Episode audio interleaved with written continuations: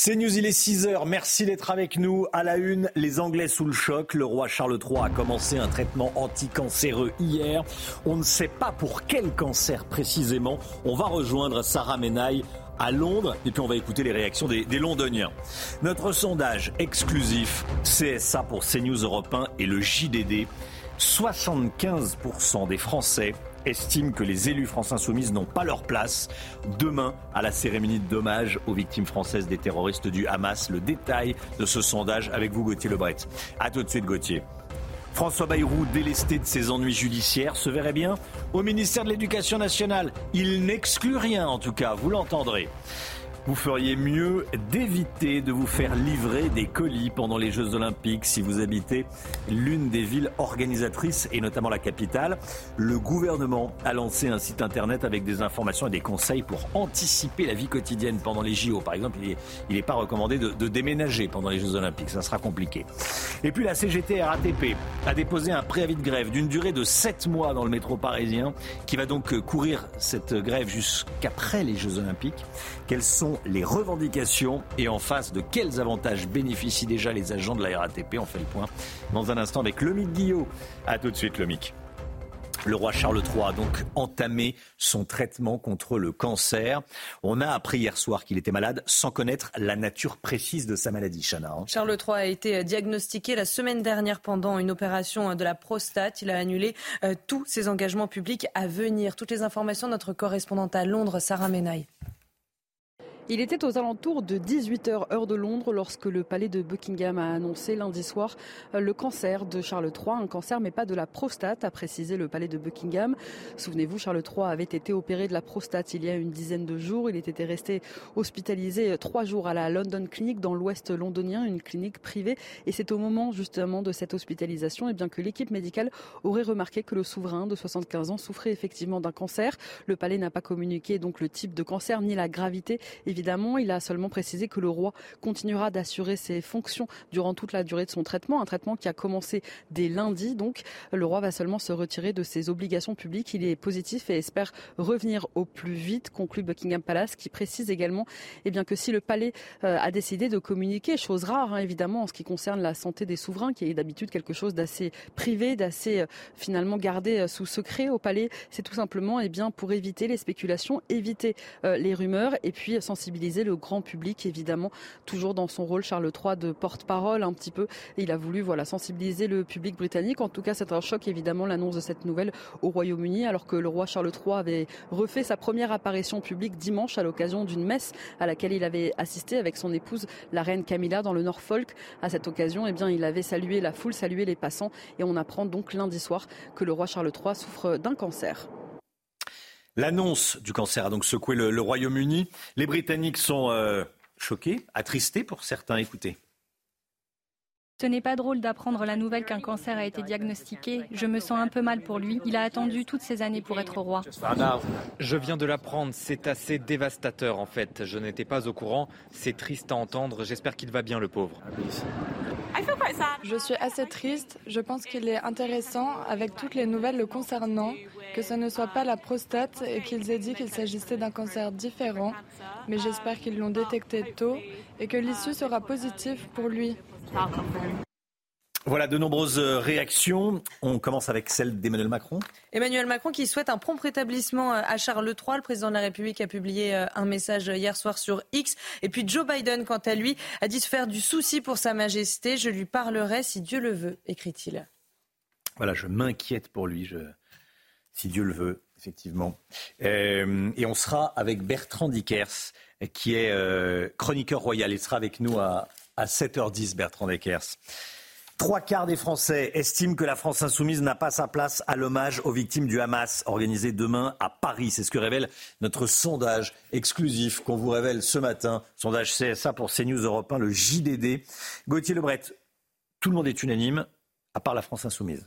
Exactement, même au Parti socialiste et à Europe Écologie Les Verts, qui sont des alliés euh, de la France insoumise, 67% des sympathisants au PS et 54% chez Europe Écologie Les Verts, eh estiment qu'ils n'ont pas leur place à cet hommage demain euh, aux Invalides. Alors, vous le savez, c'est une demande de plusieurs familles de victimes qui ont écrit à Emmanuel Macron pour qu'il interdise la présence de députés LFI il ne peut pas le faire. Le chef de l'État, lors d'un hommage national, invite tous les députés de la nation qui le souhaitent à se rendre à cet hommage. Alors on peut compter sur la décence des députés euh, LFI de ne pas participer à cet hommage, mais c'est déjà trop tard puisque ce week-end, Manuel Bompard, coordinateur euh, du euh, mouvement, a dit qu'il serait bien présent, qu'une délégation de députés LFI menée par Mathilde Panot, chef de file à l'Assemblée nationale, serait bien présente à cet hommage. Alors pourquoi ça fait polémique Les multiples déclarations, évidemment, de la France insoumise. Et pas plus tard qu'il y a dix jours, Jean-Luc Mélenchon expliquait que ce qui s'était passé le 7 octobre en Israël n'était pas un pogrom, car le Hamas, qui selon euh, LFI n'est pas terroriste,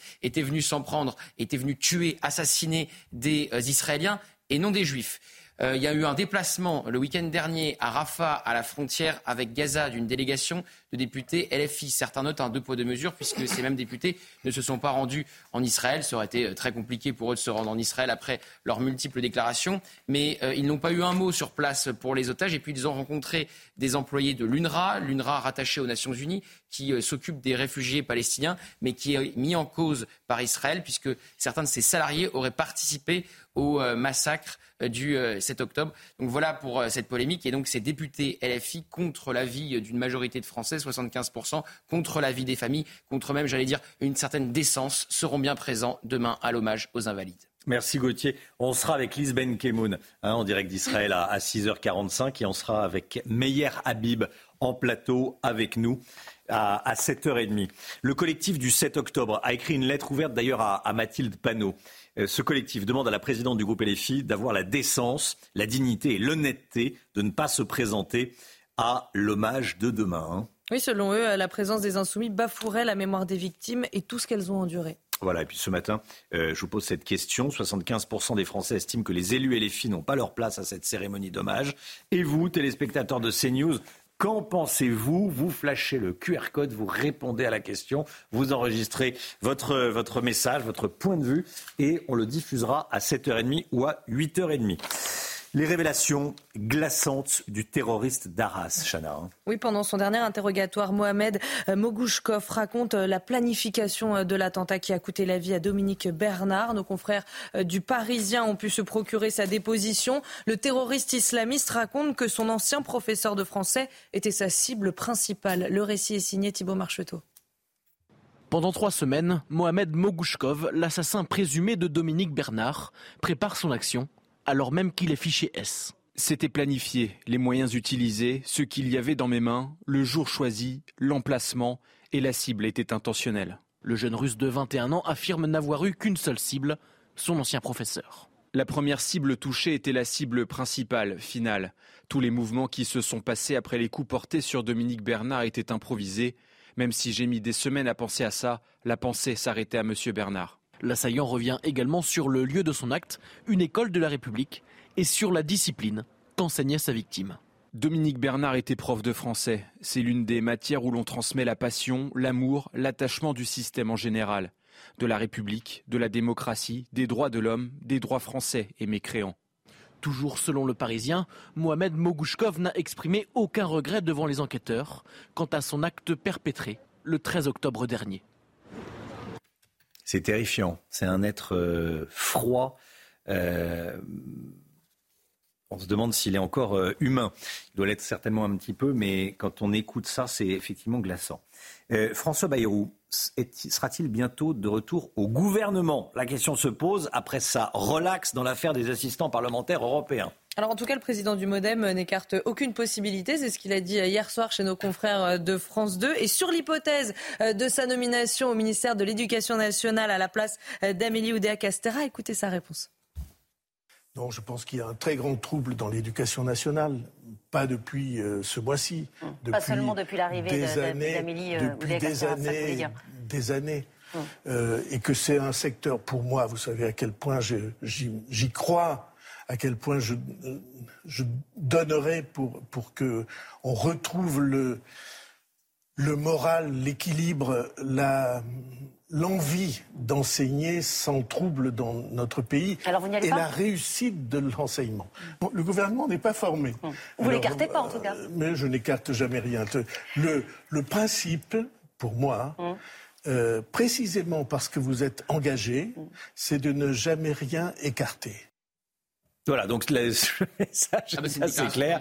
C'est une déclaration de candidature pour reprendre le poste d'Amélie Oudéa Castera. Poste qu'il a déjà occupé euh, 4 ans. Il a été 4 ans, plus de 4 ans ministre de l'Éducation euh, nationale, euh, François Bayrou. Il est donc resté très peu de temps, vous mmh. savez, euh, garde des Sceaux, ministre de la Justice d'Emmanuel Macron. Il avait fait le choix, non pas de démissionner, mais enfin de dire qu'il ne voulait pas être reconduit lors d'un remaniement. Il était resté un tout petit mois en raison des soupçons qui pesaient contre lui. Donc ça fait 7 ans qu'il était enlisé dans cette affaire. Il a quitté le gouvernement alors qu'il n'était même pas euh, mis euh, en examen. Ça donne aussi raison à Emmanuel Macron qui a changé de jurisprudence. On est passé euh, d'un ministre mis en examen doit démissionner à une personne mise en examen peut entrer au gouvernement. Donc virage à 180 degrés. Mais les décisions de justice concernant François Bayrou, Éric Dupont-Moretti, Olivier Dussopt, tous les trois relaxés, viennent donner raison à Emmanuel Macron. Il y a une fenêtre de tir hein, pour François Bayrou. Les ministres délégués, les secrétaires d'État doivent être nommés dans les prochaines heures. Ça serait aussi, pourquoi pas, l'occasion d'exfiltrer Amélie Oudéa-Castéra en très très grande difficulté et donc potentiellement hmm. de la remplacer par le président du Modem et le maire de Pau.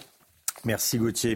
Restez bien avec nous. 8h10, euh, invité exceptionnel ce matin. Rachida Dati, la ministre de la Culture, sera l'invité de Sonia Mabrouk dans la grande interview sur CNews et sur Europe 1. Rachida Dati, invité de, Sonia, 8h10, CNews Europe 1. Dérapage et indécence des élus euh, La France insoumise à la veille de la cérémonie d'hommage aux, victimes des terroristes du Hamas. On en parle ce matin notamment avec notre, notre sondage. Les trois quarts des Français estiment que les élus et les filles n'ont pas leur place à cette cérémonie. Restez bien avec nous, à tout de suite. C'est News, il est 6h15. Tout d'abord le point info, les dernières informations. Chana Lousteau. Les messages de soutien de dirigeants politiques à Charles III se multiplient. Emmanuel Macron souhaite un prompt rétablissement au roi atteint d'un cancer. Le président de la République a publié un message sur X. Euh, Joe Biden a quant à lui dit se faire de soucis pour sa majesté. Je lui parlerai si Dieu le veut, dit-il. Le chef de la diplomatie américaine, Anthony Blinken, poursuit sa tournée au Moyen-Orient. Il veut tenter d'imposer une trêve dans la guerre qui oppose Israël au Hamas. Il était en Arabie saoudite hier, il sera en Égypte et au Qatar aujourd'hui, deux pays médiateurs aux côtés de Washington. Il ira ensuite en Israël et en Cisjordanie occupée. Et puis Marie-Hélène Toraval, déçue par la condamnation de l'homme qui l'a menacé de mort sur les réseaux sociaux. Il a été condamné à 8 mois de prison ferme. Le parquet en avait requis 14. Dans un message privé sur Instagram, l'accusé avait menacé de décapiter la mère de Romans-sur-Isère avant, je cite, de jongler avec son crâne. Il est en détention provisoire depuis décembre dernier. Voilà, huit mois, huit mois ferme. Mais euh, effectivement, c'est moins que ce que réclamait le, le, le, parquet et ce, ce dont euh, euh menaçait cet, cet, individu, la, la mère de, de Romans-sur-Isère, est absolument indescriptible. Huit mois ferme. Est-ce que c'est assez? Tiens, qu'est-ce que vous en pensez? Vous pouvez réagir, bien sûr. Et on en parle ce matin. On parle de, de cette mère très courageuse de Romans-sur-Isère. Euh, si les familles des victimes du Hamas demandent aux élus et les filles de ne pas se présenter à l'hommage de demain, ce n'est pas pour rien. Depuis le 7 octobre, les insoumis enchaînent les déclarations indécentes. Et tout a commencé, je le rappelle, avec euh, le refus euh, de qualifier le Hamas d'organisation terroriste après les attaques qui, je le rappelle, ont fait 1200 morts en Israël. Thomas Bonnet et Maxime Leguet. Une simple question. C'est un mouvement de résistance, le Hamas C'est nécessaire d'avoir. Est-ce que c'est un mouvement de résistance? C'est un groupe politique islamiste qui a une branche armée et qui euh, s'inscrit euh, dans les formations politiques palestiniennes. C'est un mouvement de euh, résistance. a pour objectif la libération de la, de la Palestine et la, qui résiste. Euh, Une réponse qui avait mis le feu aux poudres et suscité l'indignation générale. Quelques jours plus tôt, Mathilde Panot avait déjà provoqué la polémique en refusant de qualifier le mouvement de terroriste. C'est une euh, la branche armée qui euh, aujourd'hui est responsable de crimes de guerre, voilà, et dont et c'est largement documenté. Vous pouvez... Mais j'ai répondu sur terroriste en fait. Quelques semaines après, le député et les filles David Guiraud avaient à son tour déclenché une tempête politique avec cette inversion accusée accusatoire mensongère. Le bébé dans le four, ça a été fait, en effet, par Israël. La maman éventrée, ça a été fait, c'est vrai, par Israël. Pendant la, pendant en 40, je crois que c'est Sabra et Chatila. Des positions hostiles à l'égard d'Israël, également partagées par la députée Ercilia Soudet. Un comble pour celle qui est aussi vice-présidente du groupe d'études de l'Assemblée chargé de l'antisémitisme. Un antisémitisme contre lequel la France insoumise n'avait pas souhaité marcher lors du grand rassemblement républicain. Voilà, mais comment peuvent-ils imaginer une seconde euh, se rendre ensuite à, l'hommage euh, aux, victimes françaises des terroristes du Hamas? Je vous pose la question. Hein. Il y a notre sondage, bien sûr, 75% des Français euh, qui, estiment qu'ils n'ont pas leur place à cette, à cette cérémonie qui aura lieu demain aux Invalides à partir de, midi. Et vous, qu'en pensez-vous? Enregistrez vos messages et, on les diffusera à 7h30 et à 8h30. À l'approche des Jeux Olympiques, le gouvernement lance le site Anticiper les Jeux. On peut trouver quelques conseils pour s'organiser au mieux pendant cette période qui, ne nous le cachons pas, va être très compliquée. Alors, on nous Dans les grandes villes. On nous invite, euh, par exemple, à ne pas déménager, à éviter les livraisons de colis ou encore à privilégier la marche et euh, le vélo. Camille Guédon et Charles Baget. L'important, c'est d'anticiper. Le gouvernement réécrit une célèbre devise sportive qui invite les Français à s'organiser à l'approche des Jeux. Sur le site internet anticipé.gouv.fr, de nombreuses mesures sont préconisées, comme ne pas déménager, éviter les livraisons de colis, privilégier la marche ou le vélo pour les trajets courts, ou encore l'anticipation des stocks pour les commerçants. Les JO c'est bien, mais euh, ça, limite beaucoup quand même. Enfin, on va pas pouvoir faire grand chose. Euh, ça paraît un, un, petit peu complexe quand même cette histoire. C'est la surprise française, mais bon, euh, j'espère que ça va bien se passer. Une carte interactive répertoriant les impacts sur les routes et dans les transports en commun sera également disponible sur le site afin d'anticiper les déplacements. On n'est pas prêt du tout. Déjà les transports, c'est une catastrophe. Ça va être invivable, ça c'est clair, mais euh, on fait avec, hein, c'est comme ça. On a l'habitude maintenant sur Paris. Déjà en temps normal, c'est difficile de se déplacer. C'est très, euh, on est très serré déjà ici, donc effectivement, on s'attend évidemment euh, à ce que ce soit difficile encore plus de se déplacer et c'est pas prêt quoi. Ces mesures s'appliqueront du 24 juillet au 21 août, puis du 27 août au 8 septembre. Voilà, c'est certain qu'il va falloir s'organiser, ça va être, ça va être euh, compliqué. Mais bon, on est, euh, ceci dit, euh, dans les grandes villes, on est prévenu. Voilà, les JO, tout le monde sait. Absolument, on les subit. Personne ah bah. fait le choix d'avoir les JO à côté de chez soi. Oui, après, c'est un, un, événement mondial, c'est un coup de projecteur sur le pays, mm. ça peut être vu, euh, vu comme ça. Faut, ça coûte une fortune, euh, rien n'est prêt, euh, ça va un défi sécuritaire XXL, ça peut peut-être très mal se passer, tout va être bloqué de partout. Ah, vous êtes bien négatif, tiens, malgré votre jeune âge. je, je porte la contradiction. Vous serez présent pour les JO Ah ben je n'ai pas encore mon planning précis. Allez, 6h20. Merci d'être avec nous. Merci d'avoir choisi CNews pour démarrer euh, votre journée. Vous avez bien raison. Dans un instant, on va parler de la grève à la RATP. Et on va parler des, avantages des agents de la RATP avec le Guillot. A tout de suite. Bon réveil. Grève à la RATP, quels sont les avantages des agents? On en parle tout de suite, c'est l'écho. Votre programme avec Domexpo. 4 villages en Ile-de-France, 50 maisons à visiter pour découvrir la vôtre. Plus d'infos sur domexpo.fr. Retrouvez votre programme avec Gum, numéro 1 du brossage entre les dents. Lomi Guillot avec nous, la CGT a déposé un préavis de grève qui va courir pendant plusieurs mois, jusqu'en septembre prochain, qui va dépasser les Jeux Olympiques.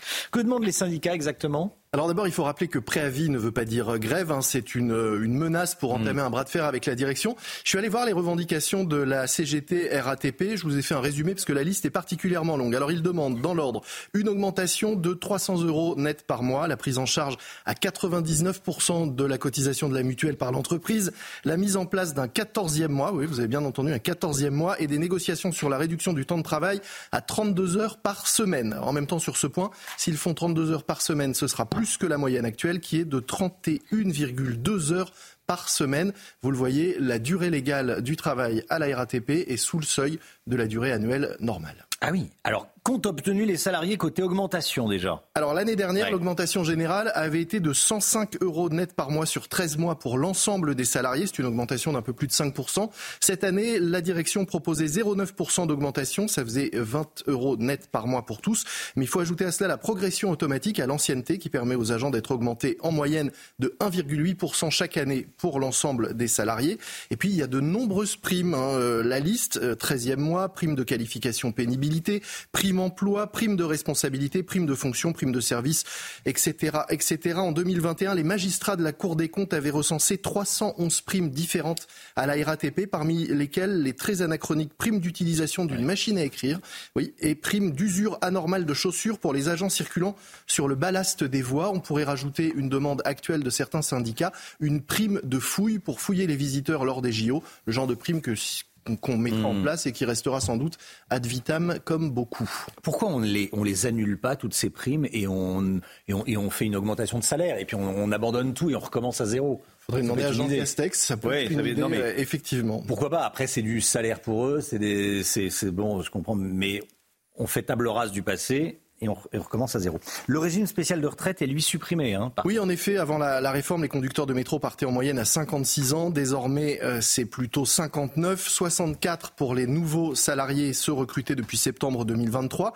Il y a d'autres avantages hein, à la RATP, je ne vais pas vous en faire toute la liste, mais il y a par exemple un intéressement, un plan d'épargne d'entreprise, plan retraite pour lequel la direction abonde de 1500 euros par an. Il y a aussi des aides pour acheter son logement. Ah, et puis les retraités ont droit à vie à la cantine. Oui, ça c'est un avantage de, du comité d'entreprise.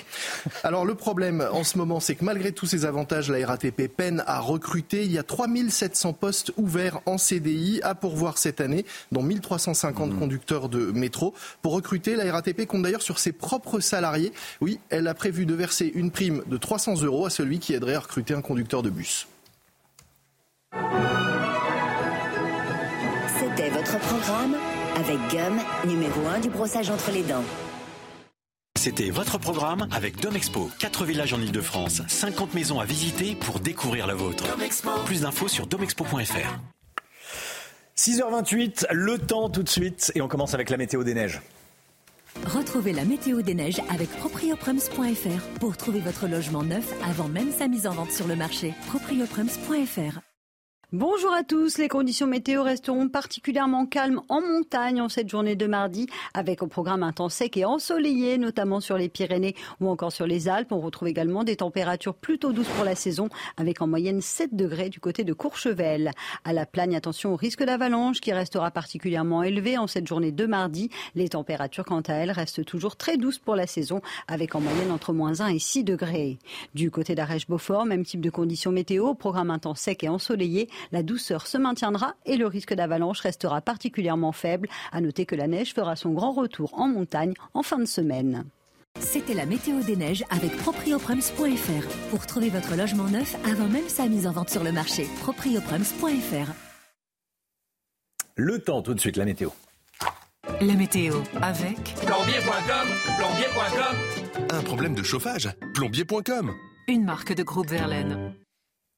Alexandra, vous nous emmenez à Los Angeles.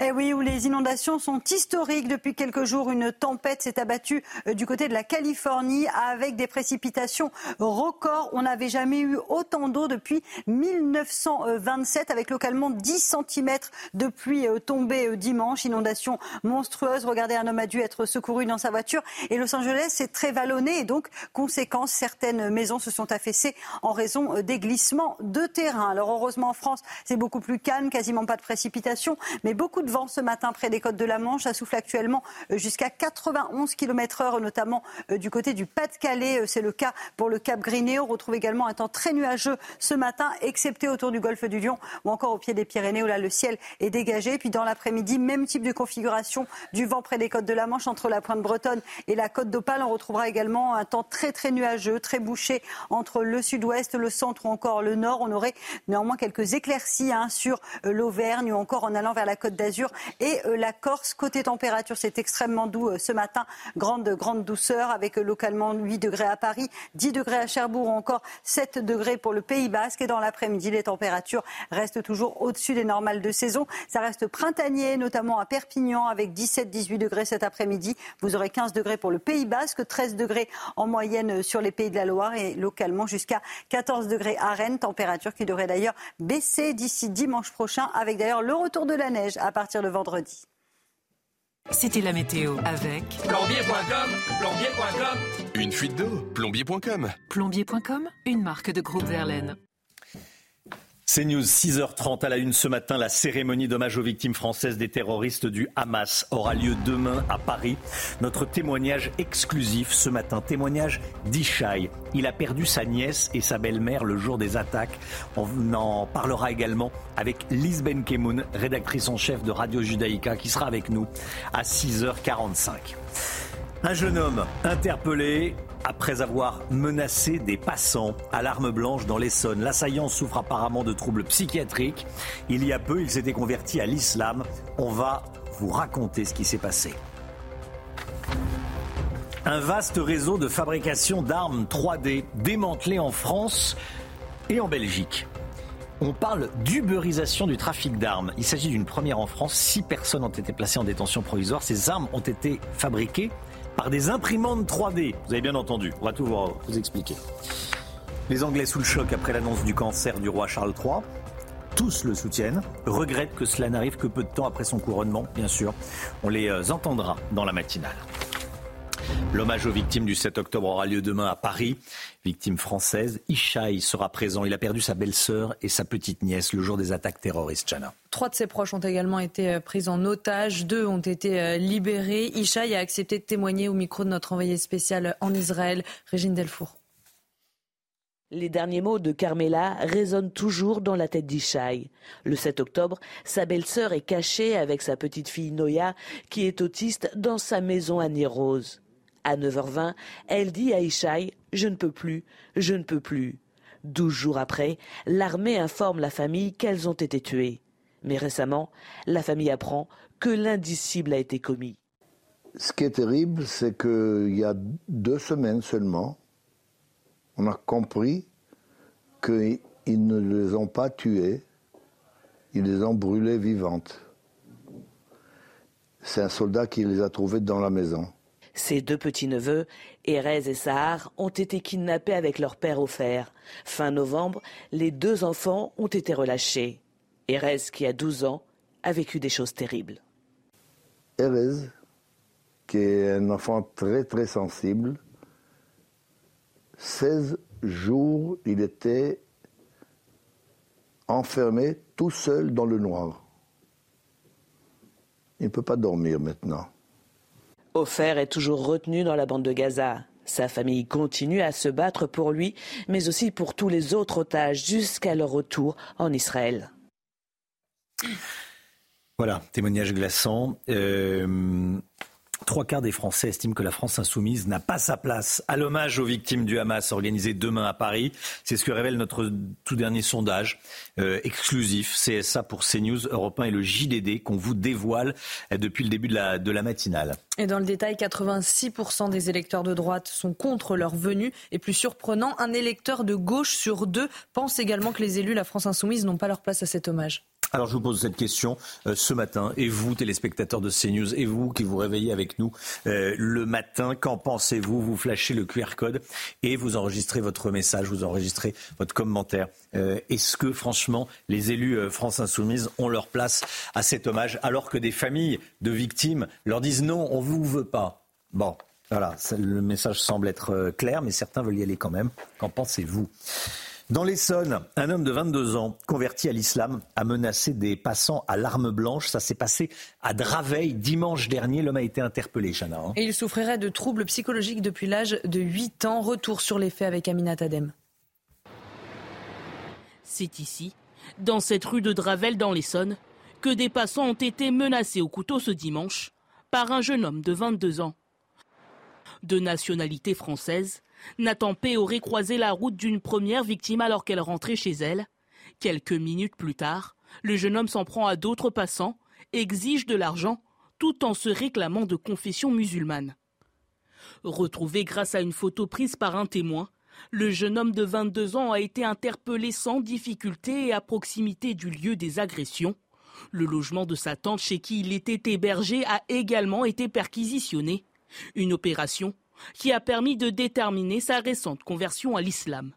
Selon le procès verbal auquel nous avons pu accéder, Nathan P. serait atteint de troubles psychologiques depuis ses 8 ans à la suite d'une affaire sexuelle familiale. Son état étant compatible, il a été placé en garde à vue.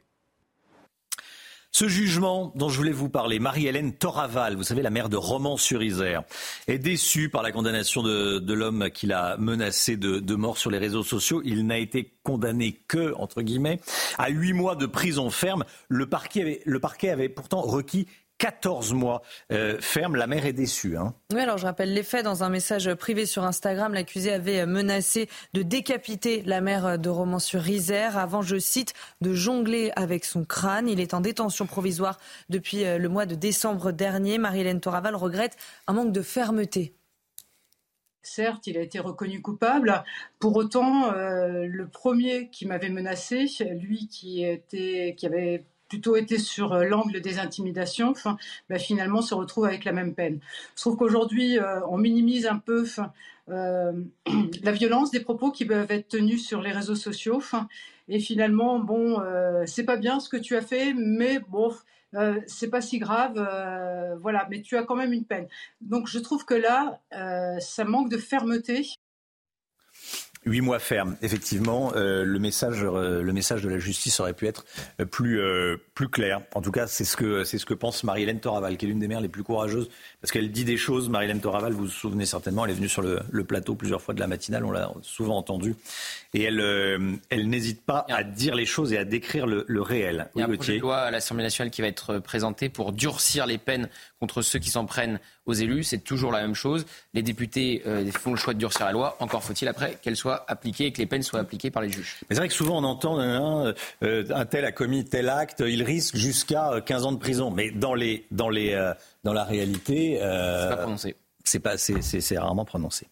Euh, un vaste réseau de fabrication d'armes par des imprimantes 3D. Une imprimante 3D fabriquant des armes. A été, ce réseau a été démantelé entre la France et la Belgique. 14 personnes interpellées, parmi elles 6 placées en détention provisoire, 5 sous contrôle judiciaire. Chana. Ces armes pouvaient ensuite être revendues entre 1000 et 1500 euros. Un vrai tournant dans le trafic d'armes, comme nous l'explique Maxime Leguet. À première vue, ces armes, plus vraies que nature et totalement opérationnelles, semblent assez banales. Et pourtant, leur mode de production a de quoi surprendre. L'arme du crime a été retrouvée et il s'agissait euh, d'une arme 3D euh, fabriquée euh, grâce à une imprimante 3D. Une découverte faite avec stupéfaction par les enquêteurs à Marseille lors du démantèlement d'un vaste réseau de trafic franco-belge. 14 personnes ont été interpellées des individus au profil inquiétant et un mode de fabrication qui marque un tournant. Ce qu'il faut bien comprendre dans ce dossier qui est très intéressant selon nous, hein, c'est que ça marque une étape dans cette tubérisation de la vente euh, et du trafic d'armes.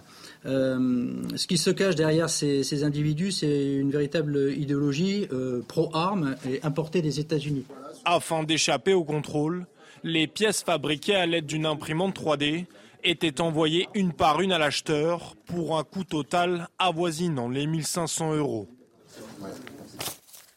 Voilà, ça fait peur, hein, parce qu'une imprimante 3D, ça se trouve dans le commerce. Euh, ils fabriquent, euh, les, les, escrocs, les trafiquants d'armes fabriquent euh, pièce par pièce, et c'est ultra simple et malheureusement terriblement, terriblement efficace.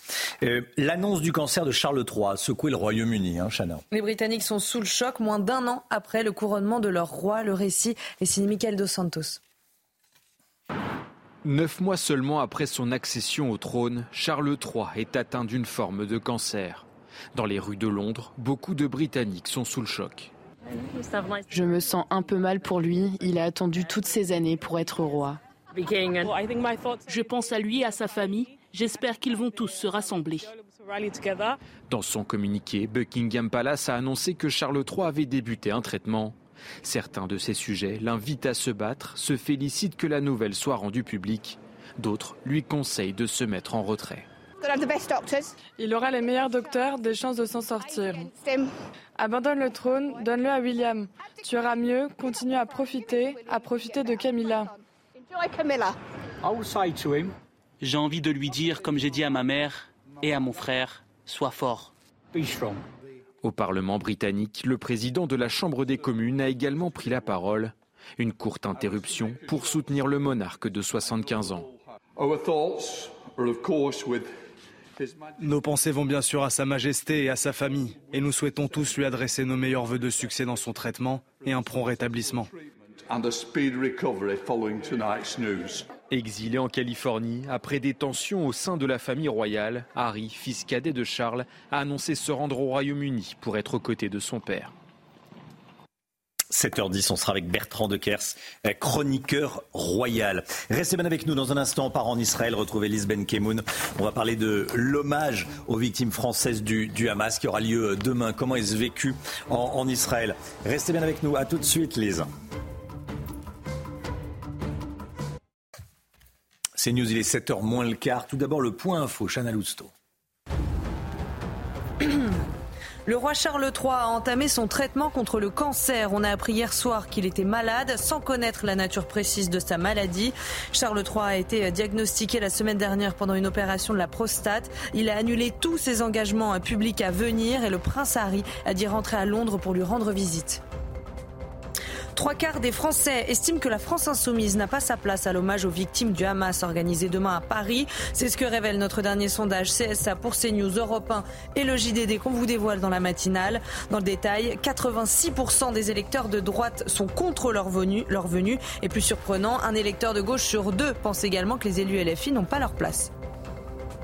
Et puis cette question, est-ce que François Bayrou va bientôt faire son retour au gouvernement? Elle se pose après sa relaxe euh, dans l'affaire des assistants parlementaires européens. En tout cas, le président du Modem n'écarte aucune possibilité. C'est ce qu'il a dit hier soir sur France 2. Et sur l'hypothèse de sa nomination à l'éducation nationale à la place d'Amélie Oudéa Castera, le maire de Pau ne ferme aucune porte non plus. Lise Benkemoun avec nous, rédactrice en chef de Radio Judaïka. Bonjour Lise, merci beaucoup d'être là. Bonjour Romain, bonjour à tous. Déjà, je voulais vous entendre euh, évidemment sur l'hommage aux, victimes françaises du Hamas qui aura lieu demain à, Paris, aux, Invalides, le 7 euh, février, donc euh, quatre mois après l'attaque terroriste. dites-nous, dites-nous, Lise, comment les, les Israéliens perçoivent-ils cet hommage? Qu'est-ce qu'on en dit en Israël? Alors, je ne vais pas vous mentir, Romain, pour l'Israélien lambda, c'est pas les gros titres aujourd'hui, euh, l'hommage d'Emmanuel euh, Macron, mm. parce que euh, pour beaucoup d'entre eux, ils pensent que ça arrive un petit peu tard, quatre mois après. Mais en revanche, les Israéliens francophones, donc ceux, ceux qui sont venus de France ou, de Belgique, c'est très très important pour eux. Et puis, néanmoins, pour les familles des otages également, c'est très important. Vous savez qu'il il y a un avion spécial qui vont venir pour être, pour être là. Euh, donc c'est vrai que il y a un sentiment qu'on ne peut pas bouder ce geste de la France qui est très beau et qu'on se raccroche au soutien de la France qui est quand même toujours un, grand pays dans le monde en termes de, démocratie, de valeurs, de diplomatie et sur lequel on compte aujourd'hui parce que évidemment le bilan est très lourd 42 Français morts, 6 blessés, 4 otages libérés, 3 qui sont toujours aux mains des terroristes. Donc euh, c'est un symbole qui est important et que euh, au, moins on attendait. Et je pense que demain matin, dans la presse israélienne, on en parlera tout de même nettement plus euh, mm. euh, qu'aujourd'hui. Hein. Et puis, bien sûr, il y a ce, ce, fait de ne pas être exempt de critiques par rapport à la position de la France, mais en même temps de dire que la France est toujours là. On avait le ministre des Affaires étrangères françaises en Israël hier. Sa présence a été saluée par Benjamin Netanyahou. On a eu euh, Emmanuel Macron euh, en Israël. Il y a quand même une relation bilatérale euh, très ancrée et, et sur laquelle on compte vraiment aujourd'hui pour faire avancer notamment le dossier des otages. Lise, euh, ce qui est délicat, et vous y faisiez allusion à l'instant, c'est qu'il y a encore des otages, euh, notamment trois otages français, et que cet hommage va avoir lieu alors qu'il n'y a pas de vraie avancée sur les otages, sur la libération des otages. C'est vrai, et c'est pour ça justement que, cette cérémonie, elle semble importante aussi, même si elle a lieu à Paris, parce que c'est euh, le discours d'Emmanuel Macron, de la France n'abandonne pas ses enfants, c'est pourquoi il faut reprendre les négociations. Euh, c'était son message vidéo qui avait été diffusé au centième jour sur la place des otages à Tel Aviv. Il y a eu cette affaire des médicaments, on sait que la France a beaucoup aidé, et, et pour l'instant, on n'a toujours pas eu de preuve de remise de ces médicaments aux otages. Mais il y a un soutien comme ça, et, d'ailleurs Benjamin Netanyahu l'a souligné hier euh, lors de la visite euh, du ministre des Affaires étrangères, un soutien fidèle, un soutien constant de la France qui est apporté quand même dès le premier jour, aussi sur la position face à la Cour internationale de justice et cette accusation présumée de génocide, et bien sûr sur la coopération également sur le dossier libanais, parce que vous le savez, à la frontière nord d'Israël aussi, même si c'était une, guerre à bas bruit, c'est quand même une guerre. Une guerre qui a euh, euh, transporté plus de 100 000 Israéliens en dehors de chez eux et dont on s'inquiète très vite que si, si ça finit de barder dans le, dans le sud, ça va barder dans le nord encore plus qu'aujourd'hui. Mmh. Lise, euh, il y a la présence problématique des, élus LFI demain à, la cérémonie euh, d'hommage. Ce sont des, députés, donc s'ils veulent y aller, ils peuvent. Euh, j'entends par là qu'on ne peut pas leur interdire, mais il y a une question de décence, une question de morale. Il y a des familles de victimes qui leur ont dit on ne veut pas vous voir. Qu'est-ce qu'on en dit en Israël?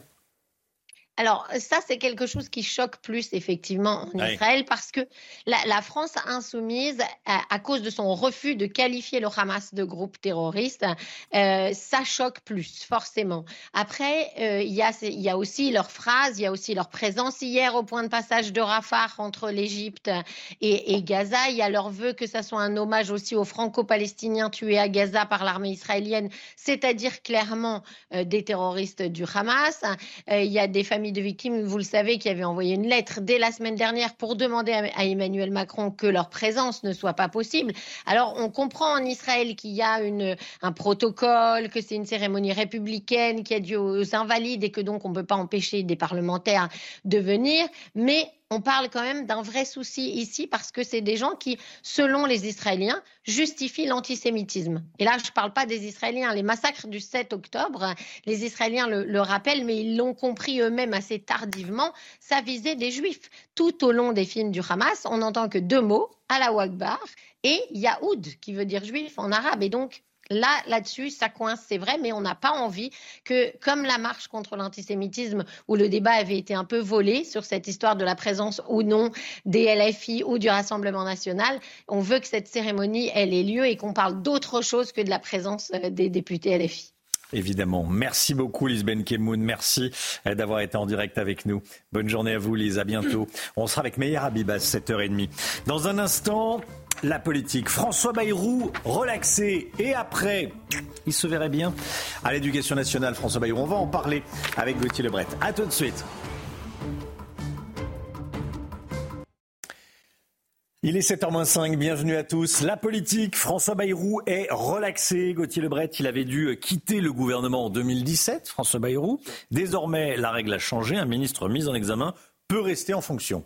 Oui, Emmanuel Macron a totalement changé de jurisprudence. On hmm. est passé d'un ministre mis en examen doit démissionner à une personne mise en examen peut devenir ministre. Un virage à 180 degrés, mais trois décisions de justice viennent donner raison au chef de l'État et viennent rappeler l'importance de la présomption d'innocence, notamment en politique. François Bayrou, relaxé.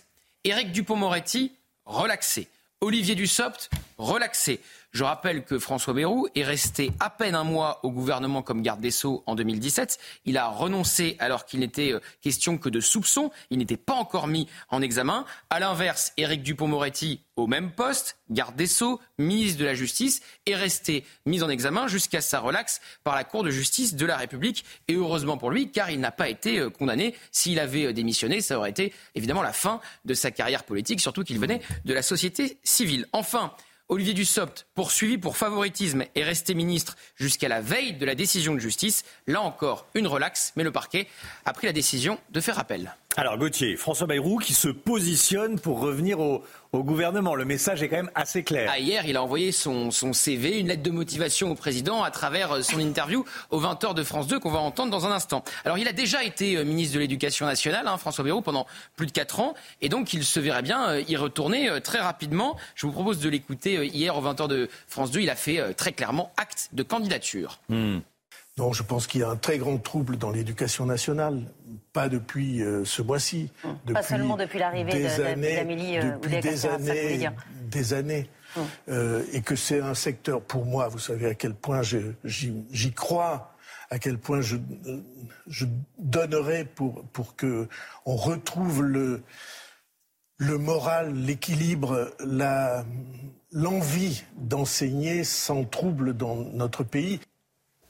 Alors, vous le savez, Amélie Oudéa-Castera est en très très très grande difficulté. Gabriel Attal voudrait euh, s'en séparer. Emmanuel Macron voulait jusqu'ici euh, la garder. Il y a une fenêtre d'ouverture hein, pour la nomination de François Bayrou. On attend euh, mmh. toujours, ça fait un petit moment, les ministres délégués et les secrétaires d'État. Les nominations devraient arriver dans, les heures qui viennent, dans les jours qui viennent.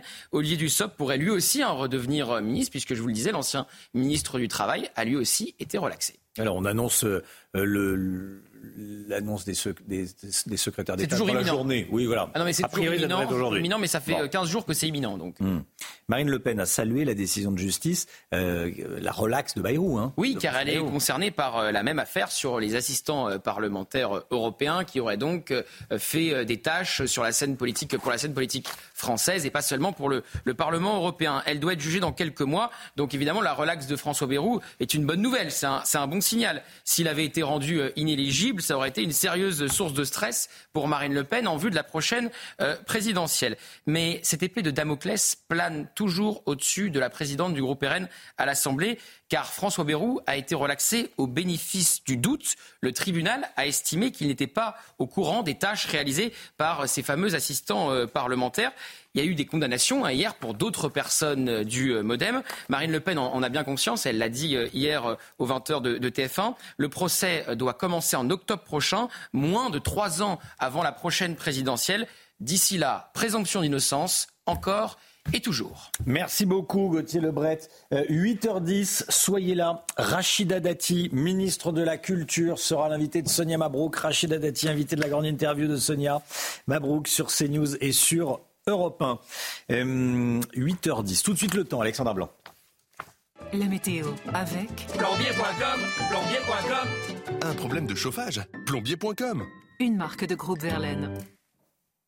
Le retour du vent aujourd'hui, Alexandra. Oui, des vents assez forts ce matin, Chana, près des côtes de la Manche, avec des rafales qui sévissent actuellement, principalement entre la pointe du Cotentin et la côte d'Opale. Sinon, partout ailleurs, le temps est bien gris sur les trois quarts du pays. On retrouve en revanche un temps beaucoup plus lumineux au pied des Pyrénées ou encore en allant vers la côte d'Azur et la Corse, malgré la présence d'un voile nuageux. Dans l'après-midi, très peu d'évolution, toujours un temps bouché, nuageux, mais plutôt calme sur les trois quarts du pays. Le vent soufflera en revanche bien fort entre la pointe du Cotentin et le Pas-de-Calais, avec des rafales tout de même de l'ordre de 70 à 80 km par heure. Temps un peu plus lumineux au pied des Pyrénées ou encore du côté de l'Auvergne. Côté température, grande douceur. Ce matin, on a quelques gelées sur le massif central avec en moyenne 0 degré à Clermont-Ferrand ou encore moins 1 degré euh, pour le puits envolé. Dans l'après-midi, ça va rester printanier dans le sud avec 17 à Perpignan, 15 degrés pour le Pays Basque et vous aurez localement jusqu'à 14 degrés sous la grisaille de Rennes.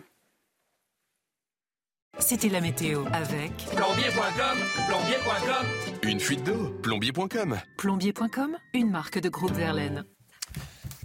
C'est News, il est 7h. Vous regardez la matinale à la une ce matin. Les Anglais sous le choc. Le roi Charles III a commencé un traitement anticancéreux hier.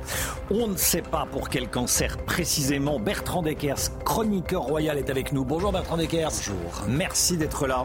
Et puis on rejoindra Sarah Menaille en direct de Londres. A tout de suite, Sarah. Notre sondage exclusif CSA pour CNews Europe 1 et le JDD. 75% des Français estiment que les élus France Insoumise n'ont pas leur place demain à la cérémonie d'hommage aux victimes françaises des terroristes du Hamas. Le détail avec vous, Gauthier Lebret. A tout de suite, Gauthier. L'UNRWA, l'agence de l'ONU pour les réfugiés palestiniens, pointée du doigt par Israël, qui l'accuse d'être impliqué dans l'attaque terroriste du 7 octobre. L'ONU vient de nommer un groupe d'examen indépendant. Régine, Régine Delfour nous en dira plus en direct de Tel Aviv. A tout de suite, Régine. Et puis les ostréiculteurs sont en colère. C'est à leur tour de bloquer euh, l'autoroute. Ils dénoncent des conditions de travail de plus en plus difficiles. Lors des fêtes de Noël, beaucoup d'entre eux avaient dû arrêter leur activité à cause d'intoxication massive. Reportage sur l'autoroute A660 en Gironde. Le roi Charles III a donc entamé son traitement anticancéreux euh, hier. On a appris hier soir qu'il était malade sans connaître, la nature précise de sa maladie. Charles III qui a été diagnostiqué la semaine dernière pendant une opération de la prostate. Et il a annulé tous ses engagements euh, publics à venir. On rejoint tout de suite notre correspondante à Londres, Sarah Menaille. Sarah, bonjour. Alors euh, cette annonce a eu l'effet d'une déflagration chez vous. Hein Bonjour, oui, effectivement, le choc et l'émotion hein, vraiment ici au Royaume-Uni depuis euh, cette annonce. Euh, le choc justement à la une du tabloïd The Daily Mirror. L'annonce monopolise évidemment ce matin la une des journaux britanniques. Nous sommes avec vous, votre majesté, titre de son côté le Northern Echo. Rishi Sunak a réagi également au travers d'un communiqué. Hier soir, le Premier ministre britannique a souhaité un prompt rétablissement à Charles III. Le président américain Joe Biden a lui aussi envoyé toutes ses meilleures pensées au monarque euh, britannique.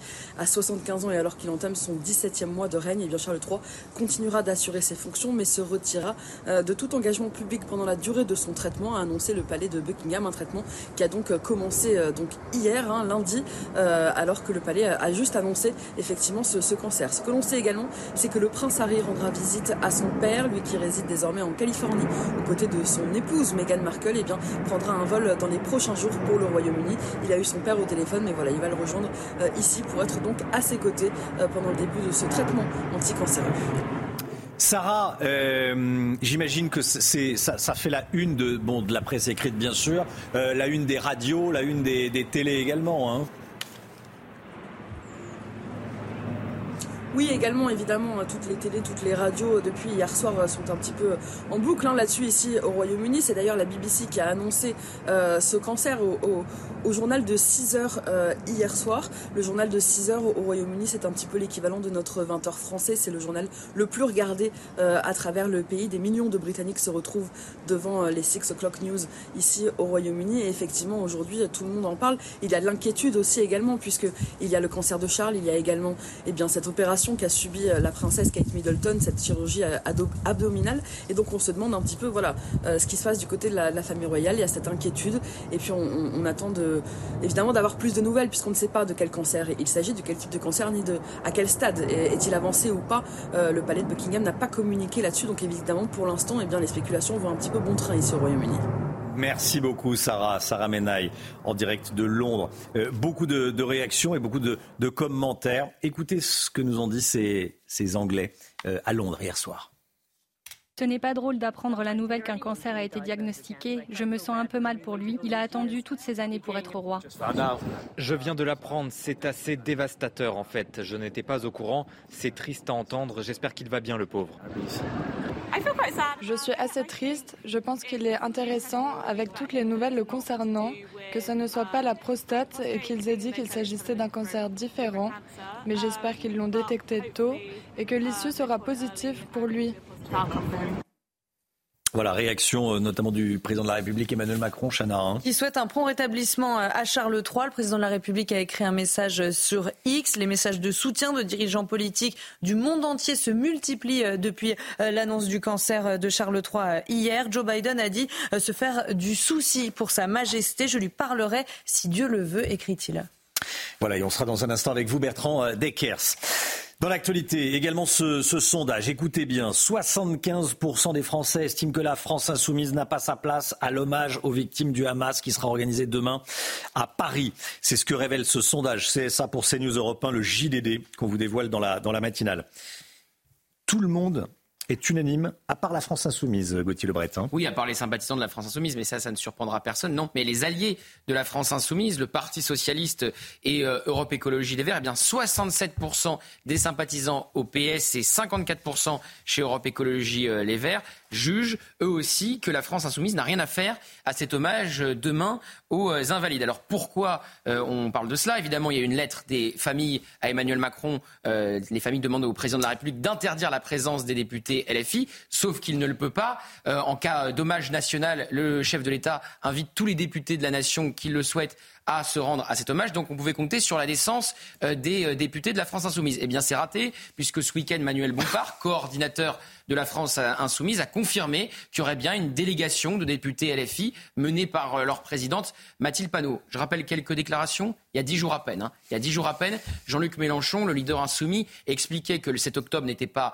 un pogrom car euh, les terroristes du Hamas, qui n'en sont pas selon le leader insoumis, sont venus assassiner des Israéliens et non euh, des Juifs. Je rappelle aussi que pour Daniel Obono, député LFI, le Hamas est même un mouvement de résistance. Et puis ce week-end, une délégation de député LFI s'est rendu à Rafah, à la frontière entre l'Égypte et euh, la bande de Gaza. Ils n'ont pas eu de mots euh, pour les otages toujours retenus euh, par le Hamas. Et puis, ils étaient aux côtés des employés de l'UNRWA. Alors, l'UNRWA est rattaché aux Nations Unies et est mis en cause par Israël, puisque certains de ses salariés, de ses employés, selon Israël, auraient participé au massacre du 7 octobre. Voilà, 75% des Français qui estiment que les élus et les filles n'ont pas leur place à cette cérémonie. Qu'en pensez-vous Vous flashez le QR code qui va apparaître et qui va rester un petit peu euh, à l'écran pour, que vous ayez le temps de le, flasher et d'enregistrer votre message. On les entendra, les messages, à, 7h30. L'UNRWA, vous en parliez à l'instant, euh, Gauthier Lebret. L'UNRWA, cette agence de l'ONU pour les réfugiés palestiniens, toujours au cœur d'une controverse, c'est le moins qu'on puisse dire. Israël accuse certains de ses employés d'être impliqués dans l'attaque euh, terroriste du, 7 octobre. Euh, Régine Delfour, en direct avec nous depuis Tel Aviv. Bonjour Régine. Qu'est-ce qu'on sait de ces employés de l'UNRWA, de cette agence de l'ONU euh, mise en cause? Alors ce que l'on sait, cela émane d'un rapport euh, euh, du renseignement militaire israélien, ou alors dans ce rapport, euh, il est noté que sur les 12 employés accusés donc d'avoir participé aux attaques du 7 octobre, 10 seraient membres du Hamas, un du djihad islamique, et il est aussi noté que plusieurs employés de l'UNRWA seraient membres de l'aile militaire du Hamas. Alors, dans les faits, le 7 octobre, un conseiller scolaire aurait enlevé une femme et son fils Aran Younes. Un autre employé de l'UNRWA aurait participé à l'enlèvement d'un corps d'un soldat. Des employés auraient distribué des armes. D'autres auraient coordonné les véhicules, les mouvements des véhicules du Hamas, des terroristes, quand ils étaient en Israël. Et puis, l'un des employés aurait participé activement au massacre du 7 octobre dans le kibbutz de Berry, où je vous rappelle que 97 personnes sont mortes. C'est grâce à la localisation de leur téléphone portable et des écoutes téléphoniques que le renseignement militaire israélien a pu établir euh, ces faits. Il a été aussi euh, noté que sur Telegram, le 7 octobre, plusieurs enseignants de l'UNRWA avaient célébré les attaques du 7 octobre. Merci beaucoup, merci beaucoup euh, Régine Delfour. Catherine Colonna, hein, l'ancienne ministre des Affaires étrangères, participe à, à l'enquête, mais au vu de ce que nous dit euh, euh, Régine, euh, je vois pas bien comment cette agence onusienne peut, peut rester en, l'état. On verra ce que dit, ce que dit l'enquête, mais c'est terrifiant ce que nous a raconté Régine. Après les agriculteurs, c'est au tour des ostréiculteurs de bloquer l'autoroute. Un barrage a été mis en place sur l'autoroute A660 hier. Les ostréiculteurs qui dénoncent des conditions de travail de plus en plus difficiles, Chana. Hein. Oui, je rappelle euh, qu'ils ne peuvent plus vendre leurs huîtres depuis euh, de nombreux cas d'intoxication euh, pendant les fêtes. Un préjudice estimé à 5 millions d'euros. Reportage de Michael Dos Santos. Après les agriculteurs et leurs tracteurs, voici les ostréiculteurs et leurs bourries géantes. Certains producteurs du bassin d'Arcachon bloquent l'autoroute à 660 à Biganos en Gironde. Des ralentissements qui permettent aux ostréiculteurs de faire découvrir leurs huîtres, mais aussi de partager leurs revendications. Les charges vont tomber, tombent et continuent de tomber et, on est seul, seul euh, malheureusement pour le moment à, l'assumer et, et ça devient compliqué. Hormis l'excès de charges fiscales, les ostréiculteurs dénoncent l'absence d'attractivité la filière est en perte de vitesse. On a perdu euh, à peu près un tiers des entreprises du bassin d'Arcachon et ça ne motive plus les jeunes. Autre objectif de ce blocage, dénoncer l'interdiction de la vente d'huîtres lors de la période de Noël. Selon plusieurs associations, les intoxications seraient dues à des débordements du réseau public après de fortes pluies. Conséquence, un manque à gagner de 5 millions d'euros. Les clients sont très très très frileux. On a une perte de chiffre d'affaires entre 50 et 70% et euh, on a du mal à retrouver la confiance des, euh, des consommateurs. De nombreux ostréiculteurs ont déposé plainte. Ils s'estiment victimes d'un problème de santé publique. Voilà, on pense aux ostréiculteurs et à toutes leurs, euh, difficultés. Ça me semble important d'en parler. Puis on va continuer à parler des, agriculteurs également. Hein. On n'oublie pas les agriculteurs, bien sûr. Tout ça parce qu'ils ne bloquent plus. Euh, c'est pas parce qu'ils bloquent plus qu'on arrête d'en parler. 7h11. Euh, Dans un instant, on est avec Bertrand Deckers. Tout le monde s'inquiète au sujet de la santé du roi Charles III. Qu'est-ce que l'on sait Quand dites-vous? Vous, connaissez la maison royale par cœur. Merci d'être là. tout de suite. 7h15, merci d'être avec nous. On est avec Bertrand Deckers, chroniqueur royal. Bonjour et merci d'être là, euh, Bertrand Deckers.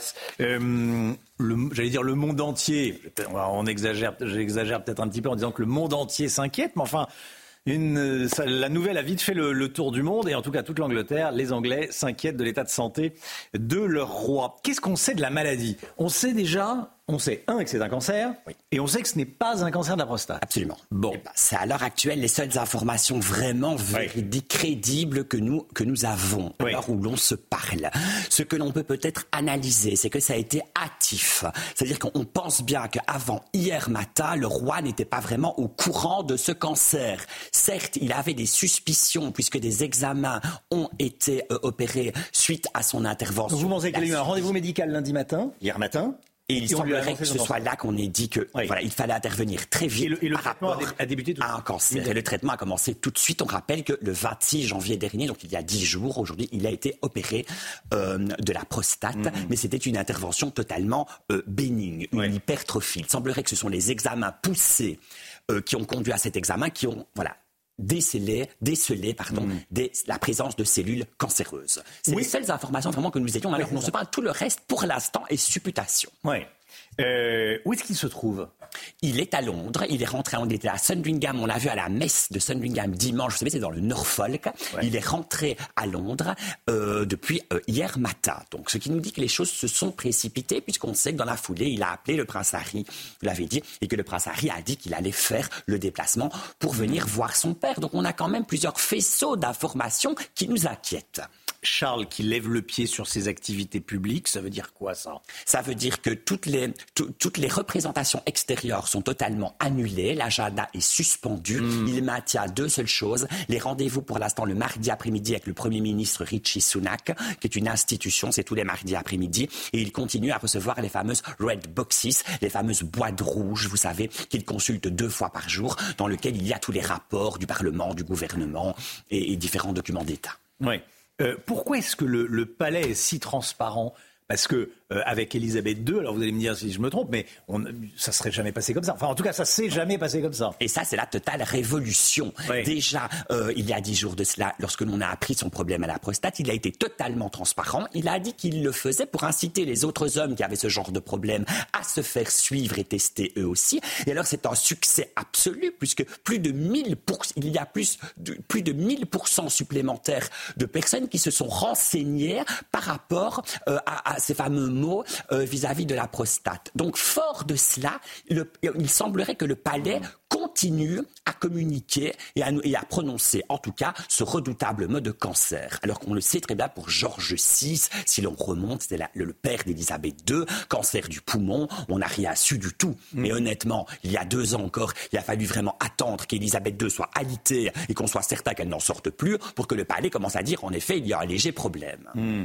Est-ce que le palais de Buckingham était obligé de communiquer sur le, le, cancer de, de, Charles III ou est-ce que ça aurait pu être euh, traité euh, discrètement? Il n'y a aucune obligation. Même aujourd'hui, avec un smartphone, on respecte, les, les, Anglais auraient respecté la, le secret médical? En tout cas, il n'y a pas d'obligation. Maintenant, hmm. ce qui est sûr, c'est que les tabloïds, vous savez, sont à l'affût de la moindre chose et on aurait probablement très vite remarqué, voilà, comment voulez-vous euh, que l'on ne remarque pas le fait que l'agenda soit suspendu, qu'il y ait éventuellement des déplacements dans trois mois, il doit se rendre au Canada. On pense bien que ça ne va pas être possible. Donc voilà, ça aurait quand même été très compliqué. Mais en tout cas, on n'était pas obligé de prononcer le terme cancer. Jusqu'ici, c'est un homme en bonne santé, euh, le roi Charles III C'est relatif. C'est un homme qui fait très très attention à lui. Il est très bio, Charles III. Il mange beaucoup de fruits, beaucoup de légumes, tout ultra bio. Même ses, même ses poules mangent des graines bio pour que les œufs soient intacts et plats d'oméga, machin. Euh, voilà. Beaucoup de graines également. Donc, il fait du sport. À 75 ans, il continue tous les matins à faire le poirier parce qu'il a des problèmes de dos et de lombaire. Voilà. Attendez, on va s'arrêter deux secondes. Le, roi Charles III fait tous les matins le poirier. Le poirier absolument. C'est un problème de lombaire. Oui, c'est quelque chose qu'il fait depuis de très très très nombreuses années, depuis de nombreuses chutes euh, à cheval. Maintenant, il a des problèmes de circulation sanguine. On peut pas. Hmm. On peut regarder ses doigts. Il a les doigts très très très gonflés. Ça, on le sait déjà. Voilà. Alors de là à dire qu'il est en mauvaise santé, c'est peut-être un peu hâtif, mais en tout cas, là, il y a un problème. Bertrand Deckers. Vous restez avec nous. Hein. Il y a énormément de, choses à dire, évidemment, sur ce qui se passe euh, en, Angleterre. Le roi Charles III atteint, de, atteint d'un cancer. Dans un instant, l'économie. Avec euh, Lomi Guillaume, 9 Français sur 10, vous en faites probablement partie, 9 Français sur 10 font enfin attention au gaspillage, la lutte contre le gaspillage alimentaire. A tout de suite. Tout de suite, l'économie avec Lomi. Votre programme avec Domexpo. 4 villages en Ile-de-France, 50 maisons à visiter pour découvrir la vôtre. Plus d'infos sur domexpo.fr. Retrouvez votre programme avec Gum, numéro 1 du brossage entre les dents. Écoutez bien, une étude montre qu'en raison de la hausse des prix, les Français font de plus, de plus, en plus attention à ce qu'ils achètent et sont désormais très attentifs, c'est important, au fait de ne pas gâcher. Oui, c'est important le sujet du gaspillage alimentaire et 87% des Français, pratiquement 9 sur 10, disent qu'ils ont modifié leurs habitudes alimentaires pour réduire le gaspillage alimentaire en raison de la hausse des prix de l'alimentation. C'est le tout dernier observatoire CTLM de la consommation qui nous l'apprend. En réalité, si les chiffres montrent que les Français gaspillent moins, c'est tout mm. simplement parce qu'ils n'ont plus les moyens de perdre de la nourriture, tant les prix sont devenus fous ces derniers mois. On rappelle plus 21% euh, d'augmentation pour les prix de l'alimentation sur deux ans. Si l'inflation pouvait avoir une seule chose de bonne, ce serait euh, celle-ci, réduire le gaspillage qui est encore très élevé en France. On estime qu'on jette chacun 7 kilos de nourriture encore emballée chaque année. 7 kilos de nourriture emballée qui termine à la poubelle. Hmm. Bon, ça fait quand même cher le, bénéfice. Oui. Il y en a qui gaspillent autour de la table ou pas, qui, sont, euh, qui jettent un peu de nourriture parfois, Chana? Non, je fais mes courses régulièrement. Je fais des petites. C'est pas une enquête de police. Oui, Qu'est-ce que moi, ça, peut m'arriver. ça peut, m'arriver. Ça me, j'aime pas. Euh, ça m'agace, mais oui, le mix, ça vous fait rire, mais et vous? Ah non, je, je donne au chien quand il reste. ah ben voilà, donc c'est pas, euh, c'est pas perdu. Pas perdre. Bon, comment les Français font-ils pour moins gaspiller? Eh ben d'abord, c'est logique, ils achètent moins. Qu'est-ce qu'il y a, Gauthier? Il se moque de Romain. Bah, je pose la question. Qui gaspille Non, c'est pas qui gaspille. Il y a pas. Euh, Qu'il se dénonce. Qu'il se dénonce. Bah, J'ai commencé par en disant que moi aussi, je, je, on le fait tous. Oui, ça arrive. 9 sur 10. Alors, comment font-ils pour moins gaspiller les Français Tout simplement, ils achètent moins, comme Chana. Peut-être, ils font moins leurs courses. On le voit dans les chiffres de la consommation. Tous les volumes d'achat sont en baisse depuis plus de 18 mois. En tout, 44% des Français disent qu'ils ont réduit leurs achats alimentaires. Ils dépensent autant, voire un peu plus, hein, avec l'inflation, mais pour le même prix, ils en ont moins, voire beaucoup moins qu'il y a deux ans. Nous sommes aussi plus nombreux que jamais à avoir recours aux promotions. 79% des Français affirment ainsi opter plus souvent pour des produits en promotion lorsqu'ils font leurs courses qu'avant la vague inflationniste, notamment en privilégiant les produits à date courte. Vous savez, ceux qui se périment plus vite et qu'il faut donc consommer tout de suite. Au moins, ça évite de les oublier au fond du frigo. Et puis enfin, on se sert aussi littéralement la ceinture. Ça, c'est un autre chiffre de l'étude. 41% des Français interrogés admettent manger moins qu'auparavant du fait de hmm. l'inflation. En fait, il ne faut pas faire ses courses quand on a faim. Déjà, c'est vrai. C'est vrai. Et deuxième chose, il faut faire des menus. Il faut faire des menus et pas acheter euh, ce qu'on aime comme ça. Euh, au final, moins gâcher, c'est une façon de faire des économies. Bah oui, évidemment. Hein. Euh, tout coûte plus cher, donc si on gâche moins, on réduit forcément ses dépenses et au final, on parvient même à mettre de l'argent de côté. Trois Français sur dix comptent ainsi épargner cette année, malgré l'inflation, notamment pour se payer des vacances, nous apprend cet observatoire. Une proportion en hausse, alors que le pouvoir d'achat est, lui, clairement en baisse. C'était votre programme avec Gum, numéro 1 du brossage entre les dents. C'était votre programme avec Domexpo. 4 villages en Ile-de-France, 50 maisons à visiter pour découvrir la vôtre. Plus d'infos sur domexpo.fr. Allez, le temps tout de suite et on commence avec la météo des neiges. Retrouvez la météo des neiges avec proprioprems.fr pour trouver votre logement neuf avant même sa mise en vente sur le marché. proprioprems.fr Bonjour à tous. Les conditions météo resteront particulièrement calmes en montagne en cette journée de mardi, avec au programme un temps sec et ensoleillé, notamment sur les Pyrénées ou encore sur les Alpes. On retrouve également des températures plutôt douces pour la saison, avec en moyenne 7 degrés du côté de Courchevel.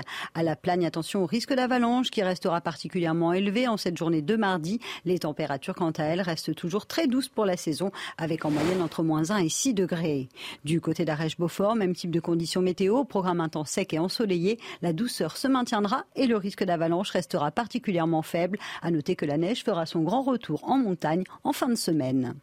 C'était la météo des neiges avec proprioprems.fr pour trouver votre logement neuf avant même sa mise en vente sur le marché. proprioprems.fr.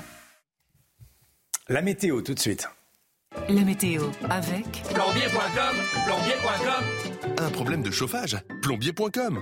une marque de groupe Verlaine. Vous nous emmenez skier, Alexandra, ce matin Oui, on prend la direction de Val Thorens. On voulait vous montrer ces très belles images, donc euh, prises hier après-midi où le soleil est bel et bien au rendez-vous. On avait seulement euh, quelques nuages, mais globalement un ciel dégagé. Si vous vous rendez à la montagne ou si vous êtes professionnel de montagne, eh bien sachez que l'on attend de la neige à partir de vendredi sur les Pyrénées, mais également euh, sur les Alpes en quantité suffisante. Et oui, on attend beaucoup de neige en fin de semaine, notamment donc entre vendredi et dimanche, avec donc de la neige attendue sur les Pyrénées ou encore sur les Alpes. Alors ce matin, pas de neige en montagne, mais un temps très nuageux, très brumeux et surtout du vent près des côtes de la Manche. Ça souffle actuellement très fort, notamment à Cherbourg ou encore à Calais, avec des rafales de l'ordre de 70 à 80 km par heure. Dans l'après-midi, on retrouvera un temps très nuageux, très brumeux sur les deux tiers du pays. Finalement, pour avoir un peu plus de soleil, il faudra aller au pied des Pyrénées ou encore sur les Alpes. Le temps restera assez mitigé du côté de l'Auvergne, avec néanmoins quelques éclaircies en cours d'après-midi. Et puis le vent soufflera également près des côtes de la Manche, entre le sud de la Bretagne et euh, la côte d'Opale. Les températures, grande douceur euh, ce matin, excepté là où le ciel est dégagé, température un peu plus hivernale à Lyon ou encore à Clermont-Ferrand, avec en moyenne entre 0 et 1 degré. Dans l'après-midi, les températures sont printanières dans le sud, 17-18 degrés pour les Pyrénées-Orientales, 15 degrés pour le Pays Basque et vous aurez en moyenne 14 degrés du côté de Rennes. C'était la météo avec Plombier.com, plombier.com. Une fuite d'eau Plombier.com. plombier.com, une marque de groupe Verlaine. C'est News, il est 7h30 à la une ce matin. Écoutez bien, c'est notre sondage CSA pour euh, CNews, Europe 1 et le JDD. 75% des Français estiment que les élus France Insoumise n'ont pas leur place demain à la cérémonie d'hommage aux victimes françaises des terroristes du Hamas. Depuis le 7 octobre, la France Insoumise multiplie les sorties polémiques. Meyer Habib, député des Français établis hors de France, est avec nous. Bonjour Meyer Habib, merci d'être là. Et puis on va euh, revenir sur les déclarations euh, indécentes, scandaleuses de la France Insoumise avec vous Gauthier Lebret. A tout de suite Gauthier. François Bayrou, délesté maintenant de ses ennuis judiciaires, se verrait bien à l'éducation nationale pour remplacer Amélie Oudéa Castera. Il n'exclut rien, en tout cas, vous l'entendrez. Les Anglais sous le choc après l'annonce du cancer du roi Charles III tous le soutiennent, bien sûr, regrettent que cela n'arrive que peu de temps après son couronnement. Bertrand Deckers est avec nous, chroniqueur royal évidemment. Et puis la CGT a déposé un préavis de grève d'une durée de 7 mois dans le métro parisien. Préavis qui va donc courir jusqu'après les Jeux Olympiques. Quelles sont les revendications? Et en face de quels avantages bénéficient déjà les agents de la RATP Le détail avec le Guillot, vous allez voir, vous allez être surpris.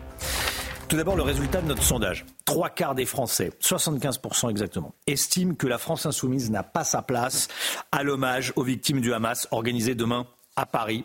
Sondage CSA pour CNews Europe 1, le JDD. Dans le détail, 86% des électeurs de droite sont contre leur venue. Et plus surprenant, un électeur de gauche sur deux pense également que les élus à la France insoumise n'ont pas leur place à cet hommage. Et vous, qu'en pensez-vous, vous téléspectateurs de CNews, vous qui vous réveillez euh, avec la, matinale, qui vous réveillez avec nous, qu'est-ce que vous en pensez? Vous flashez le QR code et vous enregistrez vos messages. On va les entendre dans, euh, dans quelques minutes. C'est la question que je vous pose ce matin depuis le début de la, depuis le début de matinale.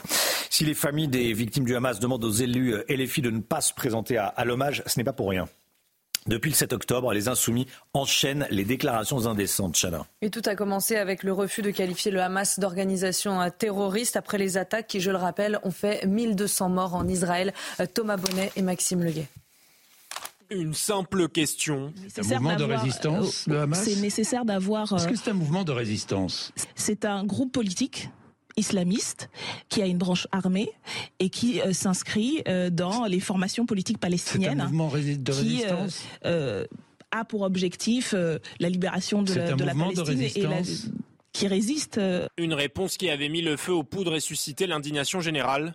Quelques jours plus tôt, Mathilde Panot avait déjà provoqué la polémique en refusant de qualifier le mouvement de terroriste. C'est euh, la branche armée qui euh, aujourd'hui est responsable de crimes de guerre, voilà, et dont et c'est largement documenté. Vous. Mais j'ai répondu sur terroriste en fait. Quelques semaines après, le député et les filles David Guiraud avaient à son tour déclenché une tempête politique avec cette inversion accusatoire mensongère. Le bébé dans le four, ça a été fait, en effet, par Israël. La maman éventrée, ça a été fait, c'est vrai, par Israël. Pendant la. Pendant, en 40, je crois que c'est Sabra et Chatila. Des positions hostiles à l'égard d'Israël, également partagées par la députée Ercilia Soudet. Un comble pour celle qui est aussi vice-présidente du groupe d'études de l'Assemblée chargée de l'antisémitisme. Un antisémitisme contre lequel la France insoumise n'avait pas souhaité marcher lors du grand rassemblement républicain. Des déclarations à, vomir, notamment euh, celle du député France Insoumise David Guiraud, euh, Gauthier Lebret. Il dit, je crois, que c'est Sabra et Chatila, sauf que Sabra et Chatila, euh, les deux camps, effectivement, il y a eu des massacres, ce ne sont pas les Israéliens, ce sont les milices chrétiennes des, des, phalangistes. Donc en plus, c'est totalement faux ce que dit David Guiraud. On peut parler aussi d'Arcia Soudé, qu'on vient de voir dans le sujet, qui a essayé de recevoir une membre du FPLP, Front de Libération de la Palestine, organisation classée terroriste par l'Union Européenne. Et puis cette même Ercilia Soudé, après que Yael Braun-Pivet s'est opposé à l'accueil de cette membre du FPLP. Ercilia Soudé s'est opposée à l'expulsion de cette femme voulue par euh, Gérald Darmanin. Et puis on parlait de la marche contre l'antisémitisme, une marche de soutien au massacre à Gaza pour la France insoumise, une marche d'extrême droite, les, mêmes qui veulent participer donc demain à l'hommage aux invalides. Merci Gauthier. François Bayrou, va-t-il faire son euh, retour au gouvernement? La question se pose après sa relaxe dans l'affaire des assistants parlementaires européens. En tout cas, le président du Modem n'écarte aucune possibilité. C'est ce qu'il a dit hier soir chez nos confrères de France 2 sur l'hypothèse de sa nomination à l'éducation nationale à la place d'Amélie Oudéa Castera. Écoutez sa réponse. Non, je pense qu'il y a un très grand trouble dans l'éducation nationale. Pas depuis euh, ce mois-ci. Pas seulement depuis l'arrivée d'Amélie Oudéa Castera, des années, Euh, et que c'est un secteur, pour moi, vous savez à quel point j'y crois, à quel point je, je donnerais pour, pour que on retrouve le, le moral, l'équilibre, la, l'envie d'enseigner sans trouble dans notre pays et la réussite de l'enseignement. le gouvernement n'est pas formé. Vous l'écartez pas en tout cas. Euh, mais je n'écarte jamais rien. Le, le principe, pour moi, hum. Euh, précisément parce que vous êtes engagé, c'est de ne jamais rien écarter. Voilà, bon, le message est clair. Euh, si la place se libère, en tout cas, il est, euh, ça l'intéresserait de retourner à l'éducation nationale. Je dis, c'est un beau, c'est un beau ministère et Amélie Oudéa Castera est fragilisée depuis toutes ces déclarations, quasiment quelques heures après sa, nomination à, ce poste. Marie-Hélène Toraval, la maire de Romans-sur-Isère, l'une des maires les plus courageuses de France, euh, déçue par la condamnation de l'homme qui l'a menacé de mort sur les réseaux sociaux. Il n'a été condamné que à 8 mois de prison ferme, alors que le parquet en avait requis 14. Un 14 mois ferme euh, requis par le parquet. Finalement, ce sera entre guillemets, que huit mois ferme, Chana. Alors je rappelle les faits. Dans un message privé sur Instagram, l'accusé avait menacé de décapiter la mère de Romans-sur-Isère avant, je cite, de jongler avec son crâne. Il est en détention provisoire depuis euh, le mois de décembre dernier. Marie-Hélène Toraval regrette un manque de fermeté dans cette condamnation. Certes, il a été reconnu coupable. Pour autant, euh, le premier qui m'avait menacé, lui qui, était, qui avait plutôt été sur euh, l'angle des intimidations, bah, finalement se retrouve avec la même peine. Je trouve qu'aujourd'hui, euh, on minimise un peu euh, la violence des propos qui peuvent être tenus sur les réseaux sociaux. Et finalement, bon, c'est pas bien ce que tu as fait, mais bon, c'est pas si grave, voilà, mais tu as quand même une peine. Donc je trouve que là, ça manque de fermeté Est-ce que c'est assez euh, Huit mois de prison ferme, vu ce que dit, euh, euh, cet individu, vu ce dont il la menaçait. Est-ce que c'est assez? Effectivement, on peut se poser la, question. Je suis sûr que vous avez un avis chez vous. L'annonce du cancer de Charles III a secoué le, Royaume-Uni et, bien au-delà, évidemment, Chana. Hein. Oui, les réactions de dirigeants et de personnalités politiques se multiplient depuis hier soir. Tony Pitaro. Une annonce du palais de Buckingham qui secoue le monde entier. Le roi Charles III est atteint d'un cancer à l'âge de 75 ans. Le Premier ministre britannique Rishi Sunak a très vite réagi. Nous souhaitons à Sa Majesté un prompt rétablissement. Je ne doute pas qu'il retrouvera rapidement toutes ses forces et je sais que tout le pays lui adresse ses meilleurs voeux. En France, Emmanuel Macron s'est exprimé quelques heures après l'annonce. Nous souhaitons à Sa Majesté le roi Charles III un prompt rétablissement. Nos pensées vont au peuple britannique. Amitié. Outre-Atlantique, les réactions se sont multipliées. Je m'inquiète pour lui, je viens d'apprendre son diagnostic, je lui parlerai si Dieu le veut. C'est un homme merveilleux que j'ai bien connu pendant ma présidence et nous prions tous pour qu'il récupère rapidement. Le Premier ministre canadien Justin Trudeau a lui aussi adressé ses vœux de rétablissement. Comme les Canadiens de partout au pays et les citoyens du monde entier, je pense à Sa Majesté le roi Charles III qui subit un traitement contre le cancer. Nous lui adressons nos meilleurs vœux et espérons qu'il se rétablira rapidement et complètement. Le roi Charles III a commencé hier un programme de traitement au cours duquel les médecins lui ont conseillé de reporter ses activités publiques. Voilà, on en parle avec vous ce matin. Euh, Charles Deckers, merci d'être d'être avec nous. Bertrand. Bertrand Deckers, oui, j'ai du Charles Dickens et Bertrand Deckers. Bertrand Deckers, évidemment. Euh, Meyer Habib nous a rejoint. Euh, on va vous retrouver euh, juste après la, publicité. On va parler évidemment de la cérémonie d'hommage aux victimes françaises des, des terroristes du, euh, Hamas et de la, position indécente, immorale, diront certains, de, des élus et les filles qui veulent y aller malgré les, réticences et le mot est faible. A tout de suite. C'est News, il est 7h42. Merci d'être avec nous. Meyer Habib, et là, sur le plateau, député des Français établis hors de France. Merci, euh, merci d'être avec nous, Meyer Habib. Euh, avant de vous entendre, je voudrais qu'on écoute les téléspectateurs de CNews. Je leur pose une question depuis le début de la matinale. Vous avez certainement euh, regardé.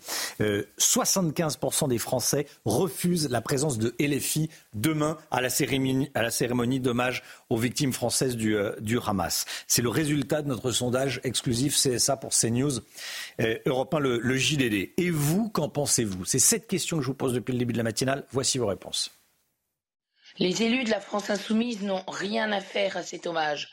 Après toutes les injures, après toutes les suspicions, après toutes les méchancetés, et je suis gentille, euh, tous les crachats, tout leur venin qu'ils ont déversé sur les Israéliens, c'est une honte d'essayer de se rattraper en allant à cet hommage. L'attitude de la France insoumise quant à l'hommage rendu aux franco-israéliens le 7 février est ridiculeusement honteuse ou, honteusement ridicule. C'est extrêmement au ras du sol, ça vole au ras des pâquerettes. C'est une honte que LFI imagine participer à cette cérémonie. Sur LFI et surtout laissez-nous tranquilles pour cet hommage aux victimes et aux otages. Il est totalement aberrant qu'un tel parti comme filles assiste à ces hommages. C'est un non-sens, euh, ils n'ont pas leur place. La question que je me pose aujourd'hui, c'est qu'est-ce qui anime en réalité filles Depuis le, 7 octobre et les attentats terroristes, ils n'ont eu de cesse d'opposer les populations au lieu de les rassembler. À mon sens, le, le plus grand des respects que l'on doit aux victimes, à ces personnes qui sont encore détenues aux otages, à tous ces morts de part et d'autre, mais c'est peut-être de s'abstenir et de, respecter les familles également. Meir Habib, euh, comment vous la qualifieriez, vous, euh, l'attitude des, députés et des élus LFI C'est une provocation. Elle est indigne. Les familles euh, avec qui je suis en contact, qui vont arriver dans quelques heures à Paris, n'en veulent pas. Faut respecter la douleur. Ils ne veulent pas de leur présence. Ils l'ont écrit au président de la République. Ils me l'ont dit personnellement. Pourquoi aujourd'hui, au lieu que nous euh, soyons concentrés pour parler de l'hommage, on est en train de parler de leur provocation, ils font comme d'habitude le buzz. C'est des gens qui ont chevillé au corps la haine d'Israël. C'est des gens, vous l'avez parfaitement dit dans votre reportage, qui considèrent le Hamas comme un mouvement de résistance. Le Hamas qui a tué des femmes enceintes après les avoir violées. Bono qui refuse ouvert, de un mouvement. Elle a dit clairement chez Jean-Jacques Bourdin, chez qui je vais rentrer dans quelques minutes, noir sur blanc, le Hamas est un mouvement de résistance. Qu'est-ce qu'on veut de plus que ça? À la limite, je vais vous dire, que Ruffin vienne, ça ne me pose pas de problème. Il n'y a pas eu de problème avec euh, euh, François Ruffin. Mais que cette clique euh, autour de leur gourou Mélenchon vienne perturber un hommage de dignité où les caméras vont être braquées sur eux mmh. s'ils viennent. moi, je considère que la France, il y a les règles et puis il y a l'exception de la règle. On n'était pas obligé d'inviter tous les députés, tous les députés de la France insoumise qui ont, j'espère, qu'ils ont un minimum de dignité parce qu'ils ne sont pas souhaités à cet hommage national, ni par les victimes, ni par les Français, ni par euh, la communauté en général nationale ne les veut pas à, à cet hommage. Qu'est-ce que vous leur dites ce matin à ceux qui veulent s'y rendre? Ne venez pas. Ne venez pas la famille, ayez un minimum de hmm. dignité et de respect, un sursaut d'humanité. Est-ce qu'ils viennent? Comment vous allez vous comporter demain avec eux? Écoutez, vous me posez une question, on verra sur place. On ne va pas perturber, leur donner plus d'importance qu'ils doivent en avoir. J'espère qu'ils ne viendront pas. Ils ne sont pas souhaités à cette manifestation. Je vais vous donner un exemple. Est-ce que Marine Le Pen s'est rendue, toute proportion gardée, à l'hommage euh, à Jacques Delors Non elle, n'a pas été, et pourtant, euh, elle fait partie euh, aujourd'hui, pour, moi en tout cas, du, de l'arc républicain. Elle a fait 42%. elle a, j'imagine, imaginer que ça aurait pas fait plaisir à sa fille par elle-même, par dignité. Chacun doit prendre sur soi la compréhension de la douleur des familles, de la douleur. Il y a les crimes. Déjà, les familles sont perturbées d'arriver en France. Elles vont arriver pour la première fois pour beaucoup sortir d'Israël depuis ce drame.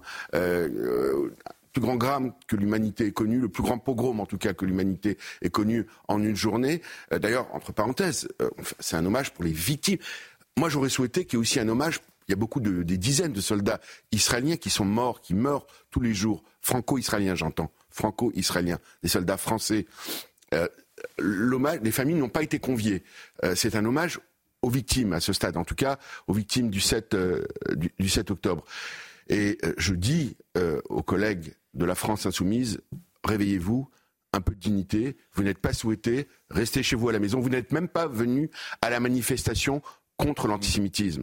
Vous avez besoin de venir à un hommage national pour les victimes juives d'Israël des attentats du 7 octobre La réponse est non. Je souhaite qu'ils restent chez eux à la maison, qu'ils ne viennent pas. Mais après, c'est vrai que les règles républicaines sont ce qu'elles veulent. Ils s'imposent. Mais je crois que, encore une fois, de façon claire, regardez le sondage que CNews a fait. Je crois qu'il se passe les trois quarts des Français. Il se passe de commentaires. Merci beaucoup, Meir Habib. Merci d'être venu ce matin sur le plateau de la, de la matinale de, de CNews. Merci beaucoup. Tout de suite, c'est l'économie avec le Guillot. Votre programme avec Domexpo. 4 villages en Ile-de-France, 50 maisons à visiter pour découvrir la vôtre. Plus d'infos sur domexpo.fr. Retrouvez votre programme avec Gum, numéro 1 du brossage entre les dents. La CGT a déposé un préavis de grève qui va courir pendant 7 mois jusqu'en septembre prochain. Lomic, que demandent les syndicats exactement? Alors Romain, d'abord, il faut rappeler que préavis ne veut pas dire grève. Hein. c'est une menace pour entamer un bras de fer avec la direction. Que côté euh, revendication, je suis allé voir hein, ce que demande la CGT euh, RATP. La liste est longue, je vous l'ai résumé. Les syndicats réclament une augmentation de 300 euros par mois, la prise en charge à 99% de la mutuelle, la mise en place un 14e mois, oui, 14e mois, vous avez bien entendu, et des négociations sur la réduction du temps de travail à 32 heures par semaine. Alors ça, en même temps, sur ce point, s'ils font 32 heures par semaine, ce sera un peu plus que la moyenne actuelle, qui est de 31,2 heures. Alors, qu'ont obtenu les, les salariés côté augmentation? Alors l'année dernière, on peut rappeler que l'augmentation générale avait été de 105 euros net par mois sur 13 mois pour tous les salariés. C'est une augmentation d'un peu plus de 5%. Cette année, la direction propose 0,9% d'augmentation. Ça fait 20 euros net par mois. Mais il faut ajouter à cela la progression automatique à l'ancienneté qui permet en moyenne aux agents d'être augmentés de 1,8% chaque année. Et puis il y a surtout de nombreuses primes à la RATP. La liste, eh bien, il y a le 13e mois, donc la prime de qualification pénibilité, la prime emploi, la prime de responsabilité, la prime panier, la prime euh, supplément familial de traitement. En tout, En 2021, les magistrats de la Cour des comptes avaient recensé 311 primes différentes dans, euh, au sein de la RATP, parmi euh, lesquelles la très anachronique prime d'utilisation d'une machine à écrire. Alors, elle ne concernait mmh. que deux salariés euh, à l'époque. Et puis, une prime d'usure anormale de chaussures pour les agents circulant sur le ballast des voies. On peut rajouter qu'actuellement, des syndicats réclament une prime pour la fouille des touristes lors des JO, prime qui, si elle est mise en place, risque de durer. Il y a également d'autres avantages, hein, un intéressement, un plan d'épargne d'entreprise, un plan d'épargne retraite collective pour lesquels euh, l'entreprise abonde à hauteur de 1500 euros, et puis des aides pour acheter son logement avec un prêt de 45 000 euros euh, aidé par l'entreprise. Et les retraités qui ont droit à la cantine, même une fois partie de l'entreprise. Mmh. Mais le régime spécial de retraite est lui supprimé. Hein oui, alors avant la, la, réforme, les conducteurs partaient euh, très tôt. Désormais, c'est 59 ans, 64 ans pour ceux embauchés après le 1er septembre 2023. Mais le problème, c'est qu'avec la fin de ce régime spécial, la RATP peine à recruter. Il y a en ce moment 3700 postes ouverts au recrutement. Pour recruter, la RATP compte d'ailleurs sur ses propres salariés. Si vous êtes salarié de la RATP et que vous aidez à l'embauche d'un conducteur de bus, vous toucherez eh ben, une prime, oui, une nouvelle prime, 300 euros cette fois-ci. C'était votre programme avec Gum, numéro 1 du brossage entre les dents. C'était votre programme avec Domexpo. 4 villages en Ile-de-France, 50 maisons à visiter pour découvrir la vôtre. Plus d'infos sur domexpo.fr. Voilà, les primes des agents RATP, les primes des fonctionnaires, c'est euh, c'est toujours un c'est toujours un, travail, un Le week-end, le soir. Ah, évidemment, ah, évidemment. Il y a beaucoup de primes qui sont ah, effectivement justifiées, certaines un peu plus anachroniques. Effectivement. Oui, oui, ça fait ça fait toujours euh, sourire. La prime de panier. Vous n'avez pas de prime de panier euh? Non, non, non. Je suis pas sûr de pouvoir continuer à venir à la cantine après la retraite. C'est sûr. 7h51, merci d'être là. Dans un instant, la politique avec Jérôme Béglé, directeur général de la rédaction de, Match, de Paris Match. On va euh, parler de ce qui est en train de se préparer, la nomination des secrétaires d'État et l'élargissement. Euh, il y a des partis qui aimeraient euh, placer quelques quelques secrétaires d'État dans le, gouvernement. Vous allez nous raconter tout ça, les informations de Jérôme Béglé. À tout de suite. C'est News 8h 5 et on accueille Jérôme Béglé, directeur général de la rédaction de Paris Match. Bonjour Jérôme. Bonjour Romain. Gabriel Attal, le Premier ministre, a été nommé le 9 janvier dernier et son gouvernement compte à ce jour 14 ministres. Est-ce qu'il faut s'attendre à son élargissement dans les jours à venir, j'ai envie de dire dans les heures à venir? Ben, Un gouvernement d'une quinzaine de ministres, ce serait un rêve pour beaucoup de premiers ministres et sans doute pour beaucoup de citoyens. Mais sans doute aujourd'hui d'ailleurs, vous avez raison, cette équipe très resserrée va être complétée par une quinzaine de nouveaux nouveaux noms, essentiellement des ministres délégués et des secrétaires d'État. D'abord, des portefeuilles sont actuellement vacants. Les transports, les comptes publics, le logement ou les affaires européennes, par exemple, sont des sortants qui administrent les affaires courantes, c'est-à-dire qu'ils signent quelques décrets, ils diligentent des rapports et ils pourvoient des nominations, mais pas plus. Ensuite, les gros ministères comme l'intérieur, l'économie, le travail, les affaires sociales ou la transition écologique sont dirigés par des ministres de plein exercice, entourés de ministres délégués ou de secrétaires d'État, placés sous leur autorité, on va dire, des ministres plus techniques. Deux autres raisons pour élargir euh, le gouvernement D'abord, Emmanuel Macron veut continuer de fracturer la droite et de lui piquer ses meilleurs éléments ou des noms un peu symboliques. Par ailleurs, quand vous regardez la terre d'élection des actuels membres du gouvernement, tous tous viennent du nord de la France et singulièrement de la région parisienne. Aucun des 14 actuels ministres n'est élu du sud de la Loire. Cette hémiplégie géographique est une bizarrerie qu'il faut vite corriger, surtout de la part d'une majorité que l'on accuse fréquemment d'être hors sol. Voilà pourquoi une salve de nomination doit intervenir dans les heures à venir. Est-ce que vous avez quelques noms à nous soumettre, Jérôme? En tout cas, une liste de souhaits. Par exemple, à Bercy, Bruno Le Maire voudrait conserver ses troupes, c'est-à-dire Olivia Grégoire au PME, Roland Lescure à l'industrie, Jean-Noël Barrot au numérique et Thomas Cazenave au budget. Mais du côté d'Horizon et du Modem, Édouard Philippe et François Bayrou, désormais tirés d'affaires judiciaires, entendent faire entrer des hommes et des femmes à eux, et pourquoi pas eux-mêmes, euh, parce qu'ils estiment qu'ils ont été assez peu gâtés lors du remaniement et des nominations du mois dernier. Mais du côté de l'Elysée, après Rachida Dati et Catherine Vautrin, on se dit à qui le tour? On murmure que, à droite, François-Noël Buffet, le président de la commission des lois du Sénat, serait une belle prise de guerre. Élu de la région lyonnaise, en plus, il sudiserait, si vous me permettez l'expression, un peu le gouvernement. Autre casse-tête, que faire d'Amélie Oudéa Castera À Matignon, on considère qu'elle est cuite. Mais à l'Élysée, on ne voudrait pas offrir son scalp à la presse et aux oppositions. Le mieux, ce serait qu'elle renonce d'elle-même, mais ces derniers jours, tel n'était pas son état d'esprit. Et on sait maintenant qu'il y a un candidat in partibus qui s'appelle euh, François Bayrou pour occuper son ministère, euh, c'est-à-dire ministre de l'Éducation nationale et pourquoi pas des sports pour François Bayrou. La surprise de cet ajustement serait qu'il n'y ait pas de surprise. Et comme rien ne filtre, on peut se douter que quelques noms feront grincer des dents. Merci beaucoup, euh, Jérôme Béglé. C'est vrai que s'il cherche des gens euh, au sud de la Loire, Pau, c'est au sud de la Loire, hein, la ville de Au sud de la Loire. ça colle. C'est même au colle. sud de la Garonne. C'est même au sud de la Garonne, c'est au sud du sud. Merci beaucoup, Jérôme Béglé. 7h58, soyez là.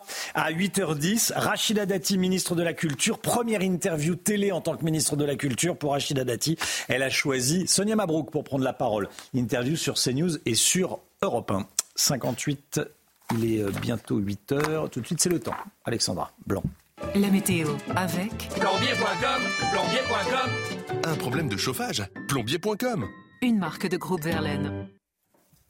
Alexandra, un temps calme mais nuageux aujourd'hui. Oui, en effet, très nuageux ce matin, avec d'ailleurs de bonnes rafales de vent près des côtes de la Manche, avec des rafales de l'ordre de 70 à 80 km par heure en remontant vers la côte d'Opale. Si vous êtes à Cherbourg ou encore à Calais, ça souffle fort ce matin, beaucoup de nuages, donc notamment dans le sud, mais également cet après-midi, très peu d'évolution, toujours un temps très brumeux, très nuageux, avec localement euh, quelques éclaircies attendues au pied des Pyrénées ou encore sur l'Auvergne. On retrouvera également de belles éclaircies entre les Alpes, la Côte d'Azur ou encore la Corse. Côté température, température extrêmement douce avec néanmoins quelques petites gelées là où le ciel est dégagé avec localement moins 1 degré pour le puy en ou encore un petit degré à Lyon et 0 à Grenoble. Et dans l'après-midi, les températures sont toujours très douces pour la saison. 14 à Rennes, 13 degrés à La Rochelle, 14 degrés entre Marseille et Montpellier et vous aurez localement jusqu'à 17 degrés à Perpignan, température qui devrait rester très douce au moins jusqu'à vendredi avant un changement de décor pour le week-end.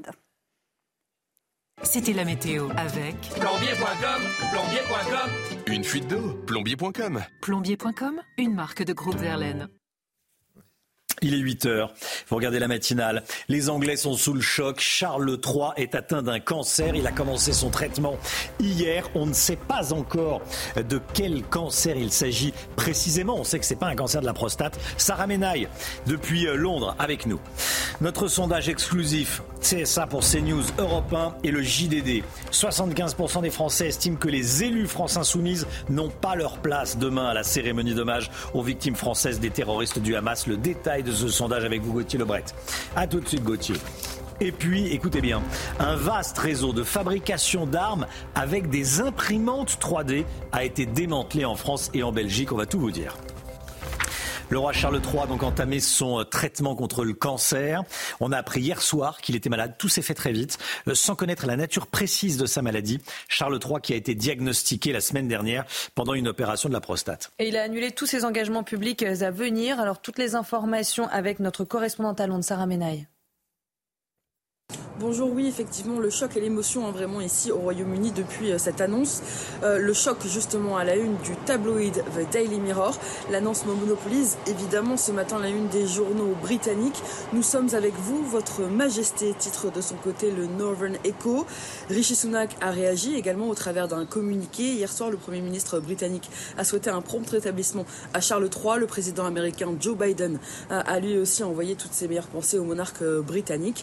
À 75 ans et alors qu'il entame son 17e mois de règne, et bien Charles III continuera d'assurer ses fonctions mais se retirera euh, de tout engagement public pendant la durée de son traitement, a annoncé le palais de Buckingham, un traitement qui a donc euh, commencé euh, donc hier, hein, lundi, alors que le palais a juste annoncé effectivement ce, ce cancer. Ce que l'on sait également, c'est que le prince Harry rendra visite à son père, lui qui réside désormais en Californie, aux côtés de son épouse Meghan Markle, et bien prendra un vol dans les prochains jours pour le Royaume-Uni. Il a eu son père au téléphone, mais voilà, il va le rejoindre ici pour être donc à ses côtés euh, pendant le début de ce traitement anticancéreux.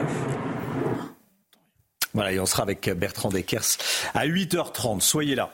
Trois quarts des Français estiment que la France insoumise n'a pas sa place à l'hommage aux victimes du Hamas organisé demain à Paris. C'est ce que révèle notre euh, sondage euh, qu'on vous dévoile ce matin, sondage CSA pour CNews Europe 1, le JDD. Gauthier Lebret, les Français sont unanimes à part la France insoumise. Oui, sauf les sympathisants euh, Voilà. LFI, bon, bah, ça surprendra personne.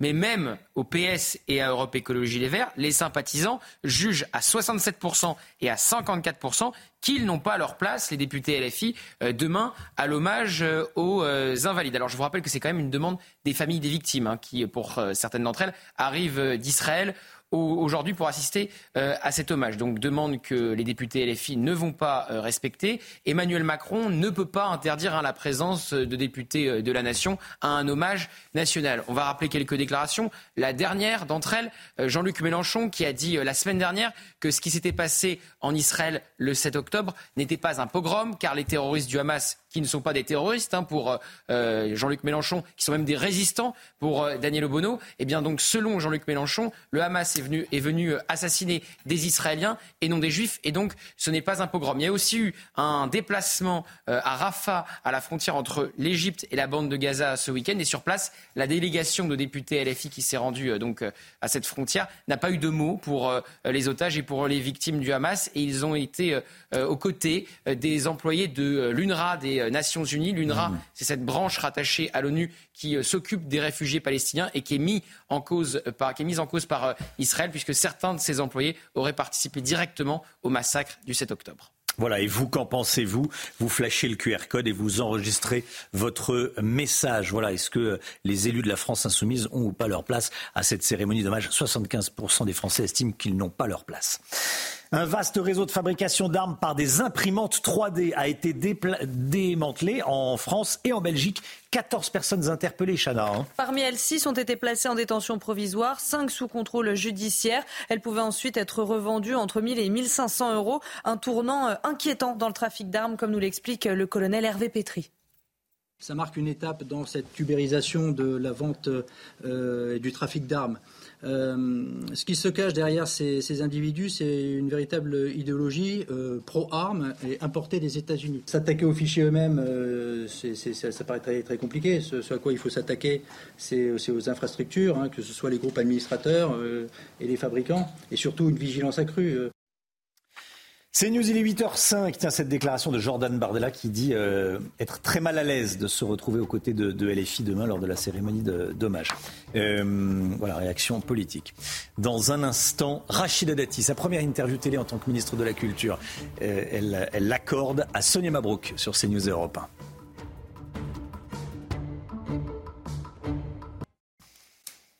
C'est News, il est 8h11. Merci d'être avec nous. C'est sa première interview télé depuis sa nomination au ministère de la Culture. Rachida Dati est l'invitée de Sonia Mabrouk. La grande interview, c'est tout de suite sur CNews et sur Europe 1. Rachida Dati, ministre de la Culture, qui va, qui va répondre aux questions de Sonia. C'est tout de suite.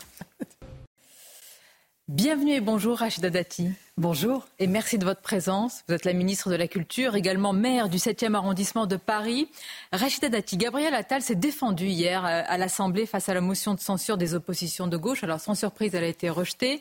Ni les LR ni le RN ne l'ont votée. C'est la première motion de censure du gouvernement Attal. Comment vous, vous jugez, vous appréhendez la méthode de ce Premier ministre, la méthode Attal? Comment la définir? Moi, je trouve d'abord que c'est un Premier ministre euh, qui, euh, qui, a beaucoup d'écoute et qui agit. Euh, on l'a vu même dans ses fonctions précédentes. Il n'a pas peur du débat et il n'a pas peur de la décision. On l'a vu au ministère de l'Éducation nationale. Et donc, avec, avec son tempérament, c'est une nouvelle génération, c'est une autre génération, et qui fait de la politique de manière plus directe, plus directe avec, évidemment, je veux dire, les euh, son, jeune âge. Donc, euh, mais moi, je trouve effectivement qu'il est euh, dans l'écoute, dans, dans l'action, dans le débat, et, et avec beaucoup d'empathie, je trouve. Roger malgré son âge. Malgré son âge. Roger, ah malgré. Non, mais parce que le, je, je, trouve que il a un parcours assez, j'allais dire fulgurant, mais finalement assez impressionnant. Rejet de la motion de censure, donc hier, Rachida Dati, et aussi relax de François Bayrou dans l'affaire des assistants parlementaires européens. La voie est ouverte normalement pour compléter le gouvernement et achever le, euh, euh, justement le gouvernement. Bayrou en remplacement de la ministre Amélie Oudéa Castera. C'est un bon choix, c'est un ministre d'expérience. François Bayrou, d'abord, c'est un ami de longue date. Et on a toujours fait de la politique ensemble, et depuis très longtemps. Vous lui avez envoyé un message hier pour le. Oui, mais, mais d'ailleurs, et on se voit assez régulièrement. moi, justement, je l'ai rencontré grâce à Simone Veil, et donc j'ai travaillé aussi avec lui quand il était ministre de l'Éducation nationale. C'est un homme d'expérience, c'est un homme avec une grande compétence, et c'est au président de la République de savoir où il peut lui être utile. Quel éloge, quel éloge. Non, mais en plus, c'est une vraie amitié qu'on a depuis très longtemps. Et c'est une possibilité d'élargissement aussi du, du gouvernement. Bah, euh, il, appartient à la majorité présidentielle et, euh, il a toujours dit ce qu'il pensait, et de manière euh, très franche et directe lui aussi. Venons-en, Rachida Dati, à votre ministère et à vos ambitions. Alors, vous voulez bâtir, et c'est un mot d'ordre très important, une culture populaire pour tous. Avant de vous demander votre méthode, Rachida Dati, comment est-ce que vous définissez tout d'abord la culture française? Il y a une culture française, il y a un, un génie français millénaire. Bien sûr. Comment vous, vous l'appréhendez, vous la définissez? Sonia, c'est pas un hasard si vous et moi on est sur ce plateau aujourd'hui, française, le revendiquant et avec, euh, avec euh, appartenant à ce pays dans une communauté de destin. Et donc, qu'est-ce qui nous relie euh, les uns aux autres, c'est la culture, c'est la force de cette culture française. Et donc, il ne s'agit pas en soi de construire une culture populaire, c'est de pouvoir faire accéder au plus grand nombre cette culture française qui est diverse, littérature, cinéma, musée, patrimoine, musique. Enfin, elle est diverse, la littérature. Et donc, c'est de pouvoir faire accéder au plus grand nombre ce, génie français, comme vous dites. Et, euh, et donc, soit les plus éloignés, par exemple quand je me suis rendue effectivement dans des zones rurales très reculées, où finalement la difficulté d'accéder à la culture, c'est la mobilité ou pas de transport. Donc c'est de pouvoir faciliter cet accès. Et pour d'autres qui vivent dans des zones très denses en offres culturelles et finalement qui n'ont pas spécialement d'appétence ou de curiosité, donc les inciter pour accéder à la culture. Parce que moi je considère que la culture participe, comme l'école d'ailleurs, participe à la construction de la citoyenneté. On va en parler, c'est très important. Est-ce que par culture populaire pour tous, Rachida Dati, est-ce que vous entendez par là culture élitaire pour tous? Autrement dit, est-ce qu'on prend les pièces les plus compliquées, les classiques les plus ardus et on le diffuse plus largement? François Mitterrand avait dit de l'opéra Bastille, il faut en faire un opéra moderne et populaire. Bah, la définition, c'est à la fois une définition et un objectif moderne et populaire. Et euh, moi, je m'inscris euh, évidemment tout à fait euh, là-dedans. et, et aujourd'hui, cette accessibilité, cet accès à la culture pour le plus grand nombre, c'est en tous les cas ma vision politique et c'est, ça sera ma feuille de route.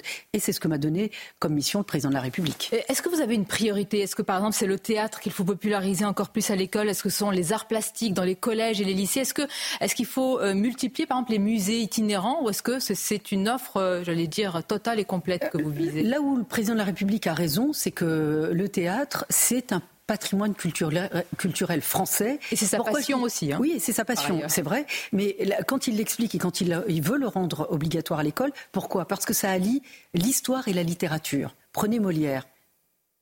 Toutes ses pièces, à lui euh, euh, l'histoire, la littérature. Prenez un tableau.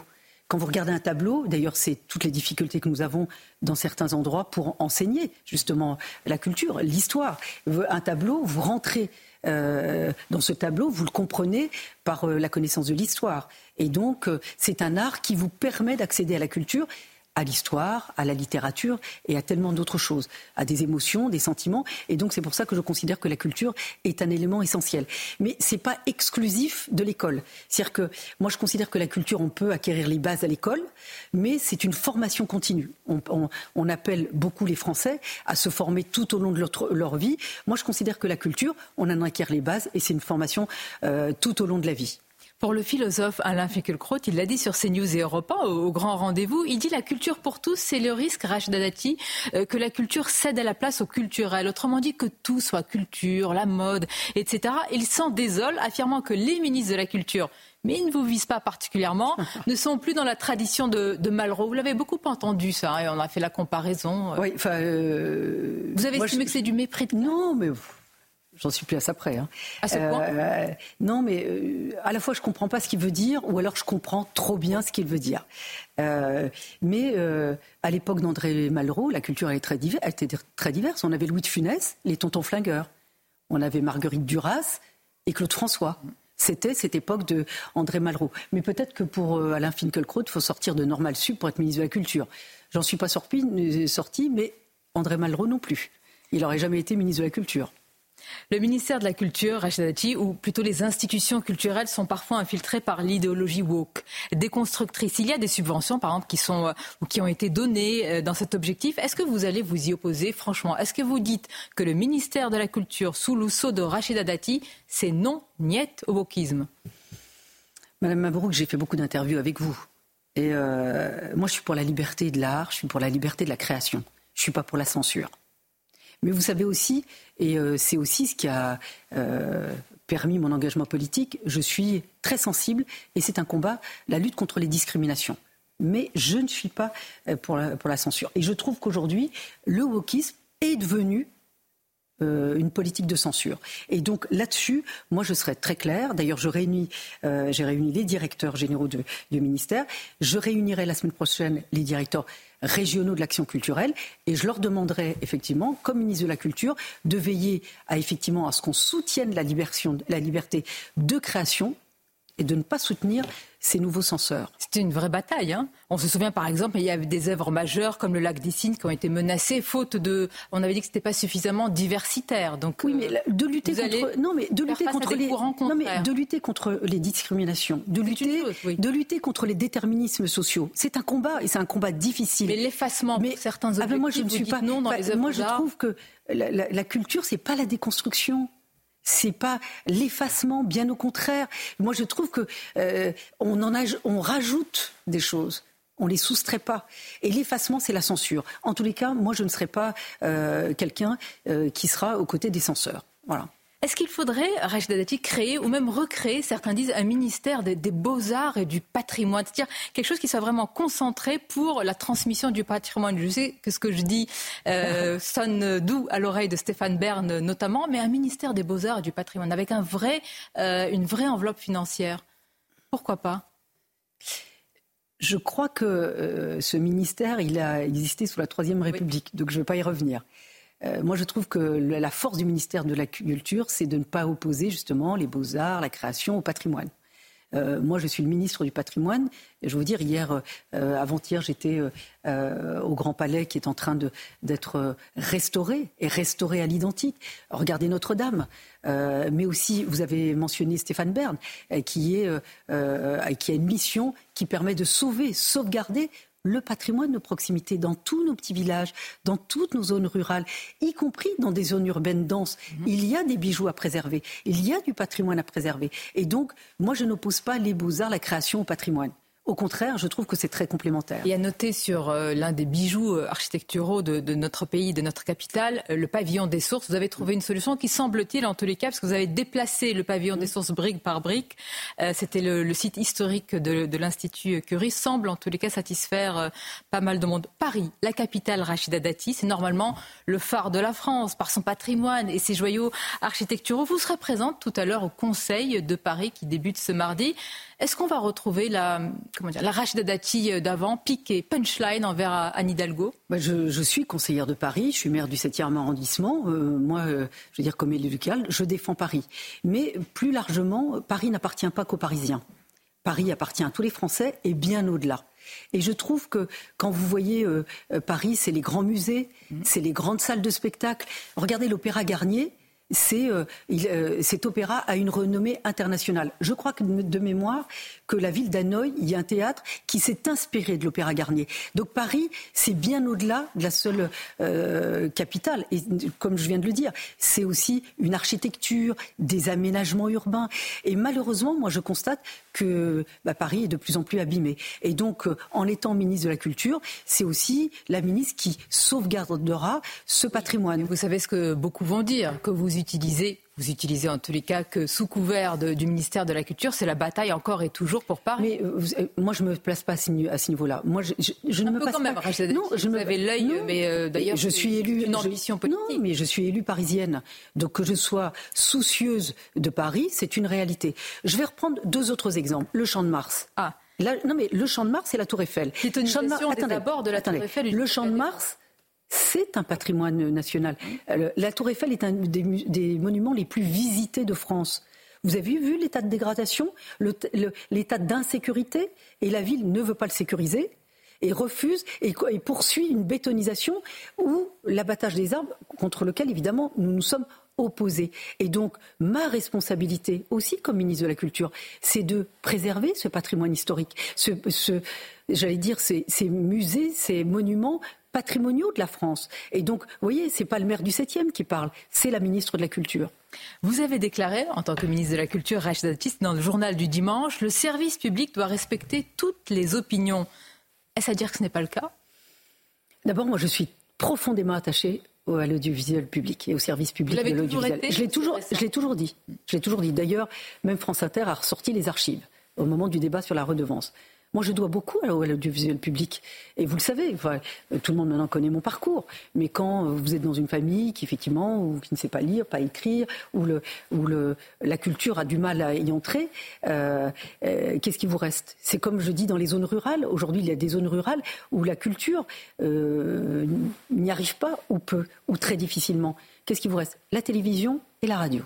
Et donc, moi, je suis très attachée à ce service euh, public. Et d'ailleurs, ce service public a le soutien des Français.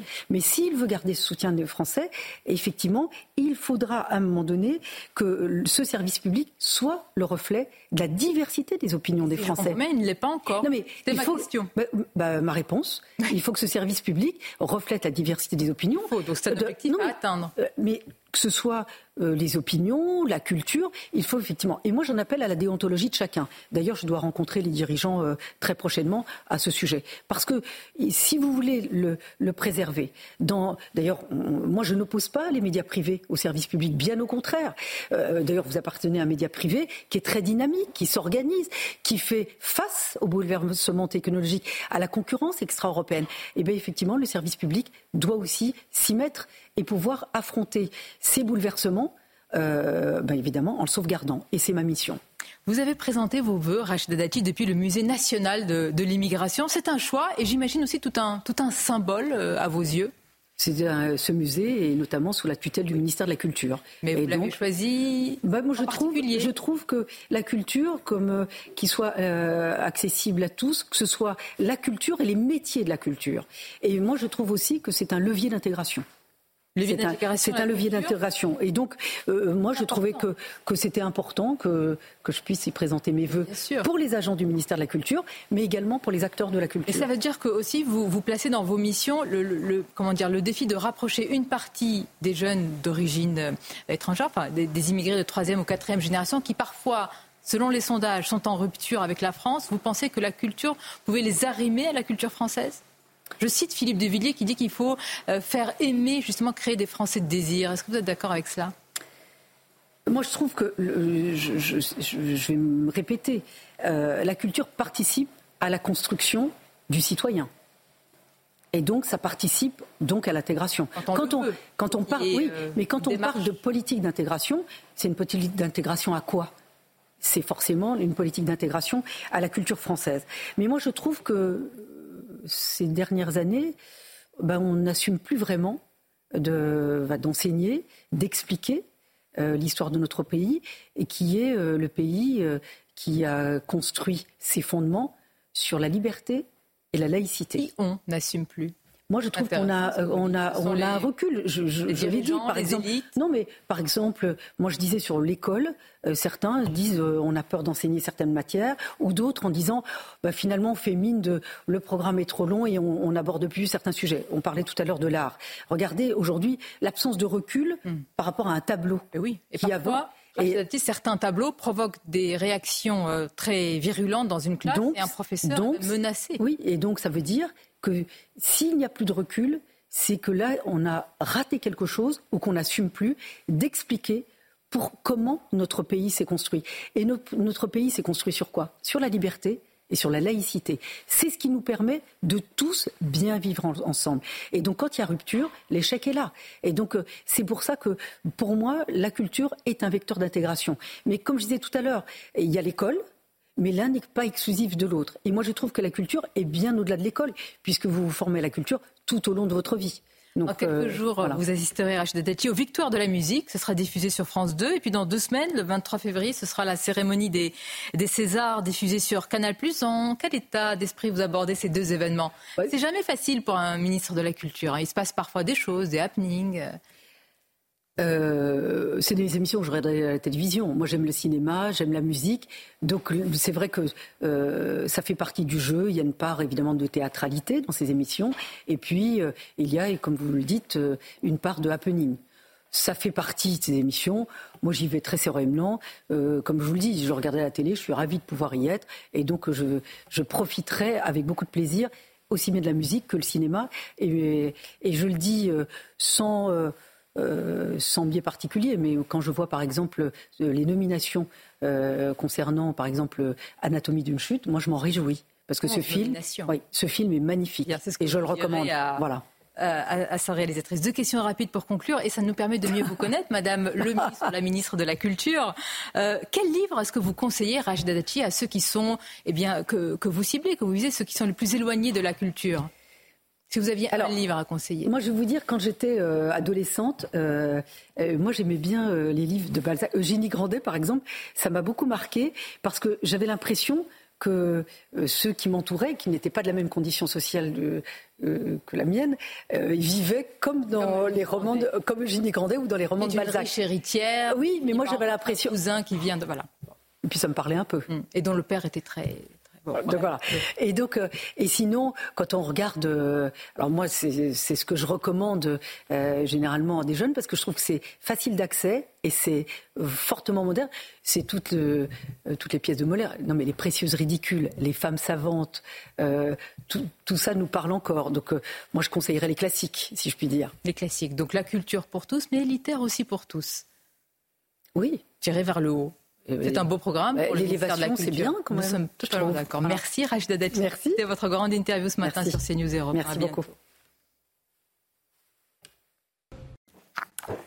C'est News, il est 8h30. Merci à vous, Sonia Mabrouk, et à votre invité, Rachida Dati, ministre de la Culture, voilà, qui a donc accordé à Sonia, pour la grande interview, sa première interview télé.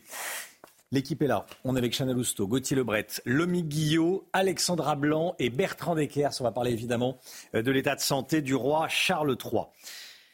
Mais tout d'abord, écoutez bien, la une, la cérémonie d'hommage aux victimes françaises des terroristes du Hamas aura lieu demain à Paris. Témoignage exclusif ce matin d'Ishaï. Il a perdu sa nièce et sa belle-mère le jour des attaques. Il euh, va arriver à Paris dans la journée. Notre sondage exclusif CSA pour CNews Europe 1, le JDD. 75% des Français estiment que les élus LFI n'ont pas leur place demain à la cérémonie d'hommage aux victimes des terroristes du Hamas. On vous a posé la question et vous, qu'en pensez-vous? François Bayrou, délesté de ses ennuis judiciaires, se verrait bien à l'éducation nationale. Il n'exclut rien. C'est au président de savoir où François Bayrou peut lui être utile, a dit Rachida Dati il y a quelques instants. Toujours est-il, vous allez entendre euh, François Bayrou dans, dans un instant. Et puis les Anglais sous le choc. Et pourquoi ne pas le dire? Les Anglais attristés après l'annonce du cancer du roi Charles III tous le soutiennent, tous regrettent que cela n'arrive que peu de temps après son couronnement. Bertrand Deckers, chroniqueur royal, est avec nous. Merci à tout de suite Bertrand. L'hommage aux victimes du 7 octobre aura lieu demain à Paris, aux victimes des terroristes islamistes du, euh, du Hamas. Ishaï sera présent. Ishaï qui a perdu sa belle-sœur et sa petite-nièce le jour des attaques terroristes. Trois de ses proches ont également été retenus en otage. Deux ont été libérés. Ishaï a, accepté de témoigner au micro de notre envoyé spécial, Régine Delfour. Les derniers mots de Carmela résonnent toujours dans la tête d'Ishaï. Le 7 octobre, sa belle-sœur est cachée avec sa petite fille Noya, qui est autiste, dans sa maison à Nirose. À 9h20, elle dit à Ishaï Je ne peux plus, je ne peux plus. Douze jours après, l'armée informe la famille qu'elles ont été tuées. Mais récemment, la famille apprend que l'indicible a été commis. Ce qui est terrible, c'est qu'il y a deux semaines seulement, on a compris qu'ils ne les ont pas tuées, ils les ont brûlées vivantes. C'est un soldat qui les a trouvées dans la maison. Ses deux petits-neveux, Erez et Sahar, ont été kidnappés avec leur père au fer. Fin novembre, les deux enfants ont été relâchés. Erez, qui a 12 ans, a vécu des choses terribles. Erez, qui est un enfant très très sensible, 16 jours, il était enfermé tout seul dans le noir. Il ne peut pas dormir maintenant. Ofer est toujours retenu dans la bande de Gaza. Sa famille continue à se battre pour lui, mais aussi pour tous les autres otages jusqu'à leur retour en Israël. Voilà, Ishaï qui vient donc en, France rendre hommage aux, aux victimes françaises, mais, mais, à toutes les victimes en réalité. Trois quarts des Français estiment que la France insoumise, que la France insoumise n'a pas sa place à l'hommage aux victimes du, du, Hamas organisé demain à Paris, Chana. Hein. C'est ce que révèle notre dernier sondage c'est ça pour CNews Europe 1 et le JDD qu'on vous dévoile dans la matinale. Dans le détail, 86% des électeurs de droite sont contre leur venue et plus surprenant, un électeur de gauche sur deux pense également que les élus euh, LFI n'ont pas leur place à cette cérémonie. Ouais. 75% des Français donc qui, estiment qu'ils n'ont rien à faire là. Euh, et vous, qu'en pensez-vous? C'est la question que je vous pose depuis le début de la matinale. Vous avez flashé le QR code, vous avez enregistré euh, votre, votre vidéo. Voici vos réponses. C'est une véritable honte. Ils devraient euh, rester chez eux et puis arrêter de se ridiculiser dans tous les cas. Ils passent leur temps à se donner en spectacle et, c'est un comportement totalement indigne vis-à-vis de toutes euh, ces populations qu'ils insultent. Je suis tout à fait euh, favorable à ce que LFI ne soit pas autorisé à assister euh, à cette journée du 7 février, de par leurs commentaires qu'ils ont faits concernant le 7 octobre. C'est indécent. S'ils ont un peu de cœur vis-à-vis des, des familles des victimes, ils ne devraient pas se présenter à cette cérémonie. La France des Insoumis n'a rien à faire à l'hommage envers les otages et les attentats contre Israël. Il ferait mieux de rester chez eux, parce que la France euh, des insoumis, j'appellerais plutôt ça la France des ignares.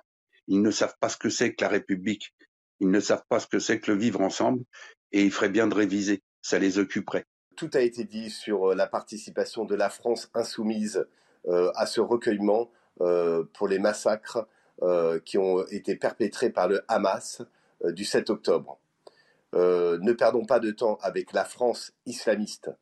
LFI est devenue la France islamiste.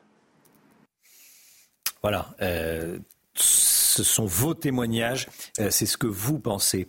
Si les familles de victimes du Hamas demandent aux élus LFI de ne pas se présenter à l'hommage de demain. Ce n'est pas pour rien. Depuis le 7 octobre, il y a eu des, déclarations indécentes, Chana. Alors tout a commencé avec leur refus euh, de qualifier le Hamas d'organisation euh, terroriste juste après les attaques. Et puis quelques semaines plus tard, c'est le député David Guiraud qui, à son tour, a déclenché une tempête politique avec cette intervention. Regardez. Le bébé dans le four, ça a été fait, en effet, par Israël. La maman éventrée, ça a été fait, c'est vrai par Israël pendant la pendant en 40 je crois que c'est Sabra et Shatila. Tout est scandaleux dans ce qu'on vient de voir. Euh, le fond, évidemment, et puis la forme, cette espèce d'air détaché. Gauthier Lebret. Il dit que je crois que c'est Sabra et Shatila, donc effectivement, mm. ces deux camps de réfugiés euh, décimés.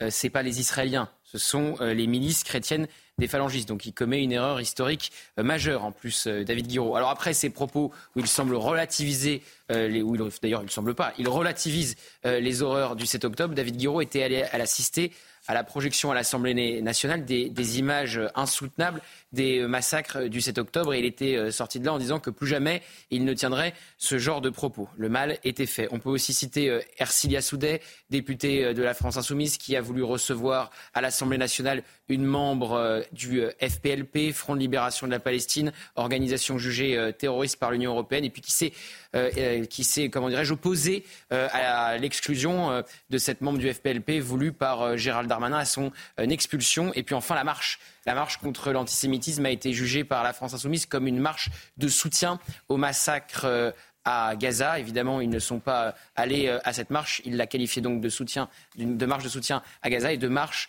euh, d'extrême droite. Voilà. Et après tout cela, ils veulent quand même assister demain à l'hommage aux invalides. Merci beaucoup, merci euh, Gauthier Lebret. On va partir euh, en Israël retrouver Régine Delfour, Chana. Oui, puisque l'UNRWA, l'agence de l'ONU pour les réfugiés palestiniens, est toujours euh, au cœur d'une controverse. Je rappelle qu'Israël accuse certains de ses employés d'être impliqués dans l'attaque du 7 octobre. Alors Régine, dites-nous, que sait-on de ces employés mis en cause?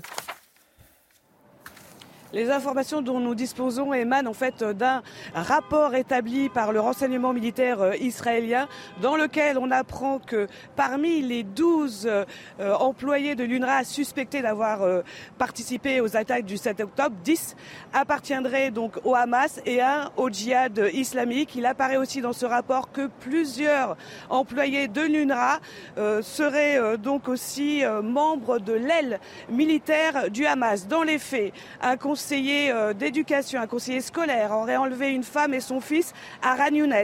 Un employé de l'UNRWA aurait participé à l'enlèvement du corps d'un soldat israélien plusieurs employeurs aient aussi distribué des armes. Des employeurs aient coordonné le mouvement des véhicules des terroristes quand ils étaient euh, en Israël. Et puis, il y a un employé de l'UNRWA qui a participé de façon très active au massacre du 7 octobre dans le kibbutz de Berry. Je vous rappelle que 97 personnes sont mortes dans euh, ce kibbutz. Alors, ce sont euh, grâce aux écoutes téléphoniques et à la localisation des téléphones portables de ces employés que les faits ont pu être établi. Et, euh, et il apparaît aussi que dans ce rapport, que plusieurs employés de l'UNRWA auraient célébré euh, les massacres du 7 octobre sur cette messagerie sur Telegram le 7 octobre. Merci beaucoup Régine. Régine Delfour, envoyée spéciale à, Tel Aviv, voilà qu'on va retrouver tout au long de la, journée et puis, euh, et puis demain, euh, bien sûr, cérémonie donc euh, en hommage aux, victimes des terroristes du Hamas à partir de, midi à vivre bien sûr sur, sur CNews. 9h20, Bertrand Deckers. à nouveau avec nous. On vous, vous entendait à, à, 7h10, vous êtes là. Chroniqueur royal, le cancer du roi Charles III qui a été annoncé hier. Ce qu'on disait, c'est que il l'a probablement appris officiellement hier matin, donc lundi matin. Tout s'est fait très vite. Euh, le traitement anticancéreux a, débuté dans, la, dans, la, journée. Le palais de Buckingham est exceptionnellement transparent, hein, inhabituellement transparent. C'est une transparence quand même maîtrisée. On ne sait pas on ne sait pas de quel cancer, de quel cancer il s'agit. Hein. Les services de communication du palais de Buckingham sont redoutables. Lorsqu'ils ne veulent pas que l'on soit au courant d'une information, croyez-moi qu'on n'est pas au courant de cette information.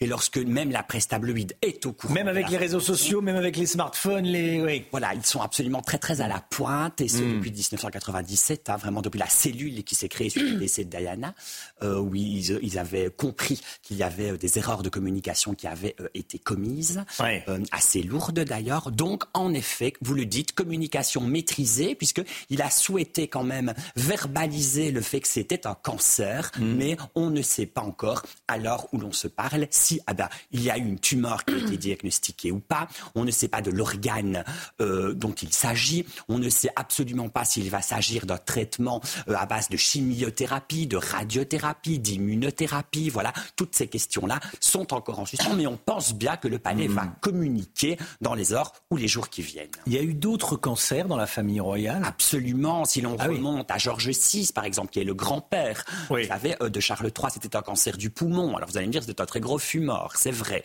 mais cancer du poumon. Hmm. Son épouse, Queen Mum, vous savez, qui est morte à 101 ans, certes, qui était cette reine euh, chapeautée, poudrée, et euh, eh bien cancer du sein, donc intervention également. Et il se dit que même si officiellement Elisabeth II s'est éteinte de vieillesse, il y a quand même certains bruits qui nous disent que même si le rapport médical ne sera jamais rendu public, il s'agit en réalité d'un cancer du système osseux. Vous voyez, il y a quand même, voilà, dans, les parents très très proches, il y a quand même trois cas déjà que l'on peut citer. Ouais.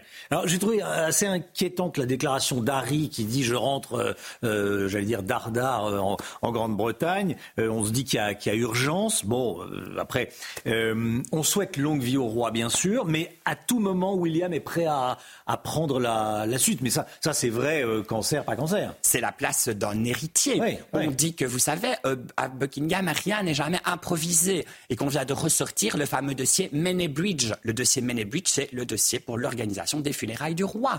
Parce qu'on ne sait absolument pas vers quoi on va. Donc, en tout cas, il y a déjà des consultants qui sont en train de reprendre le dossier en disant il faut mettre les choses en cours. Alors, évidemment, j'alarme là un peu peut-être la population, mais c'est pour vous dire qu'il y a quand même ces choses-là qui se tractent. On parle aussi, éventuellement de régence ou d'abdication, puisqu'on ne sait pas comment cette maladie va évoluer. Hmm. Tout le monde ne réagit pas de la même façon suite à un cancer. On va peut-être avoir dans les mois qui viennent un roi diminué, Hmm. ou en tout cas qui ne pourra plus accomplir autant d'engagements. Depuis qu'il est roi, en un an et demi, on estime qu'il a fait 600 engagements. C'est donc un roi qui travaille. Être roi, c'est un job, et euh, croyez-moi, il faut beaucoup d'énergie pour le faire. Voilà, on lui souhaite évidemment un, un prompt, euh, un prompt rétablissement. Et voilà, c'est la royauté, c'est la monarchie. God save the king. Voilà, rien n'est laissé au hasard. Merci beaucoup Bertrand Deckers, chroniqueur royal, d'être venu ce matin sur le plateau de la, de la matinale. La santé, on va parler d'un tout autre sujet, la santé avec Brigitte Millot.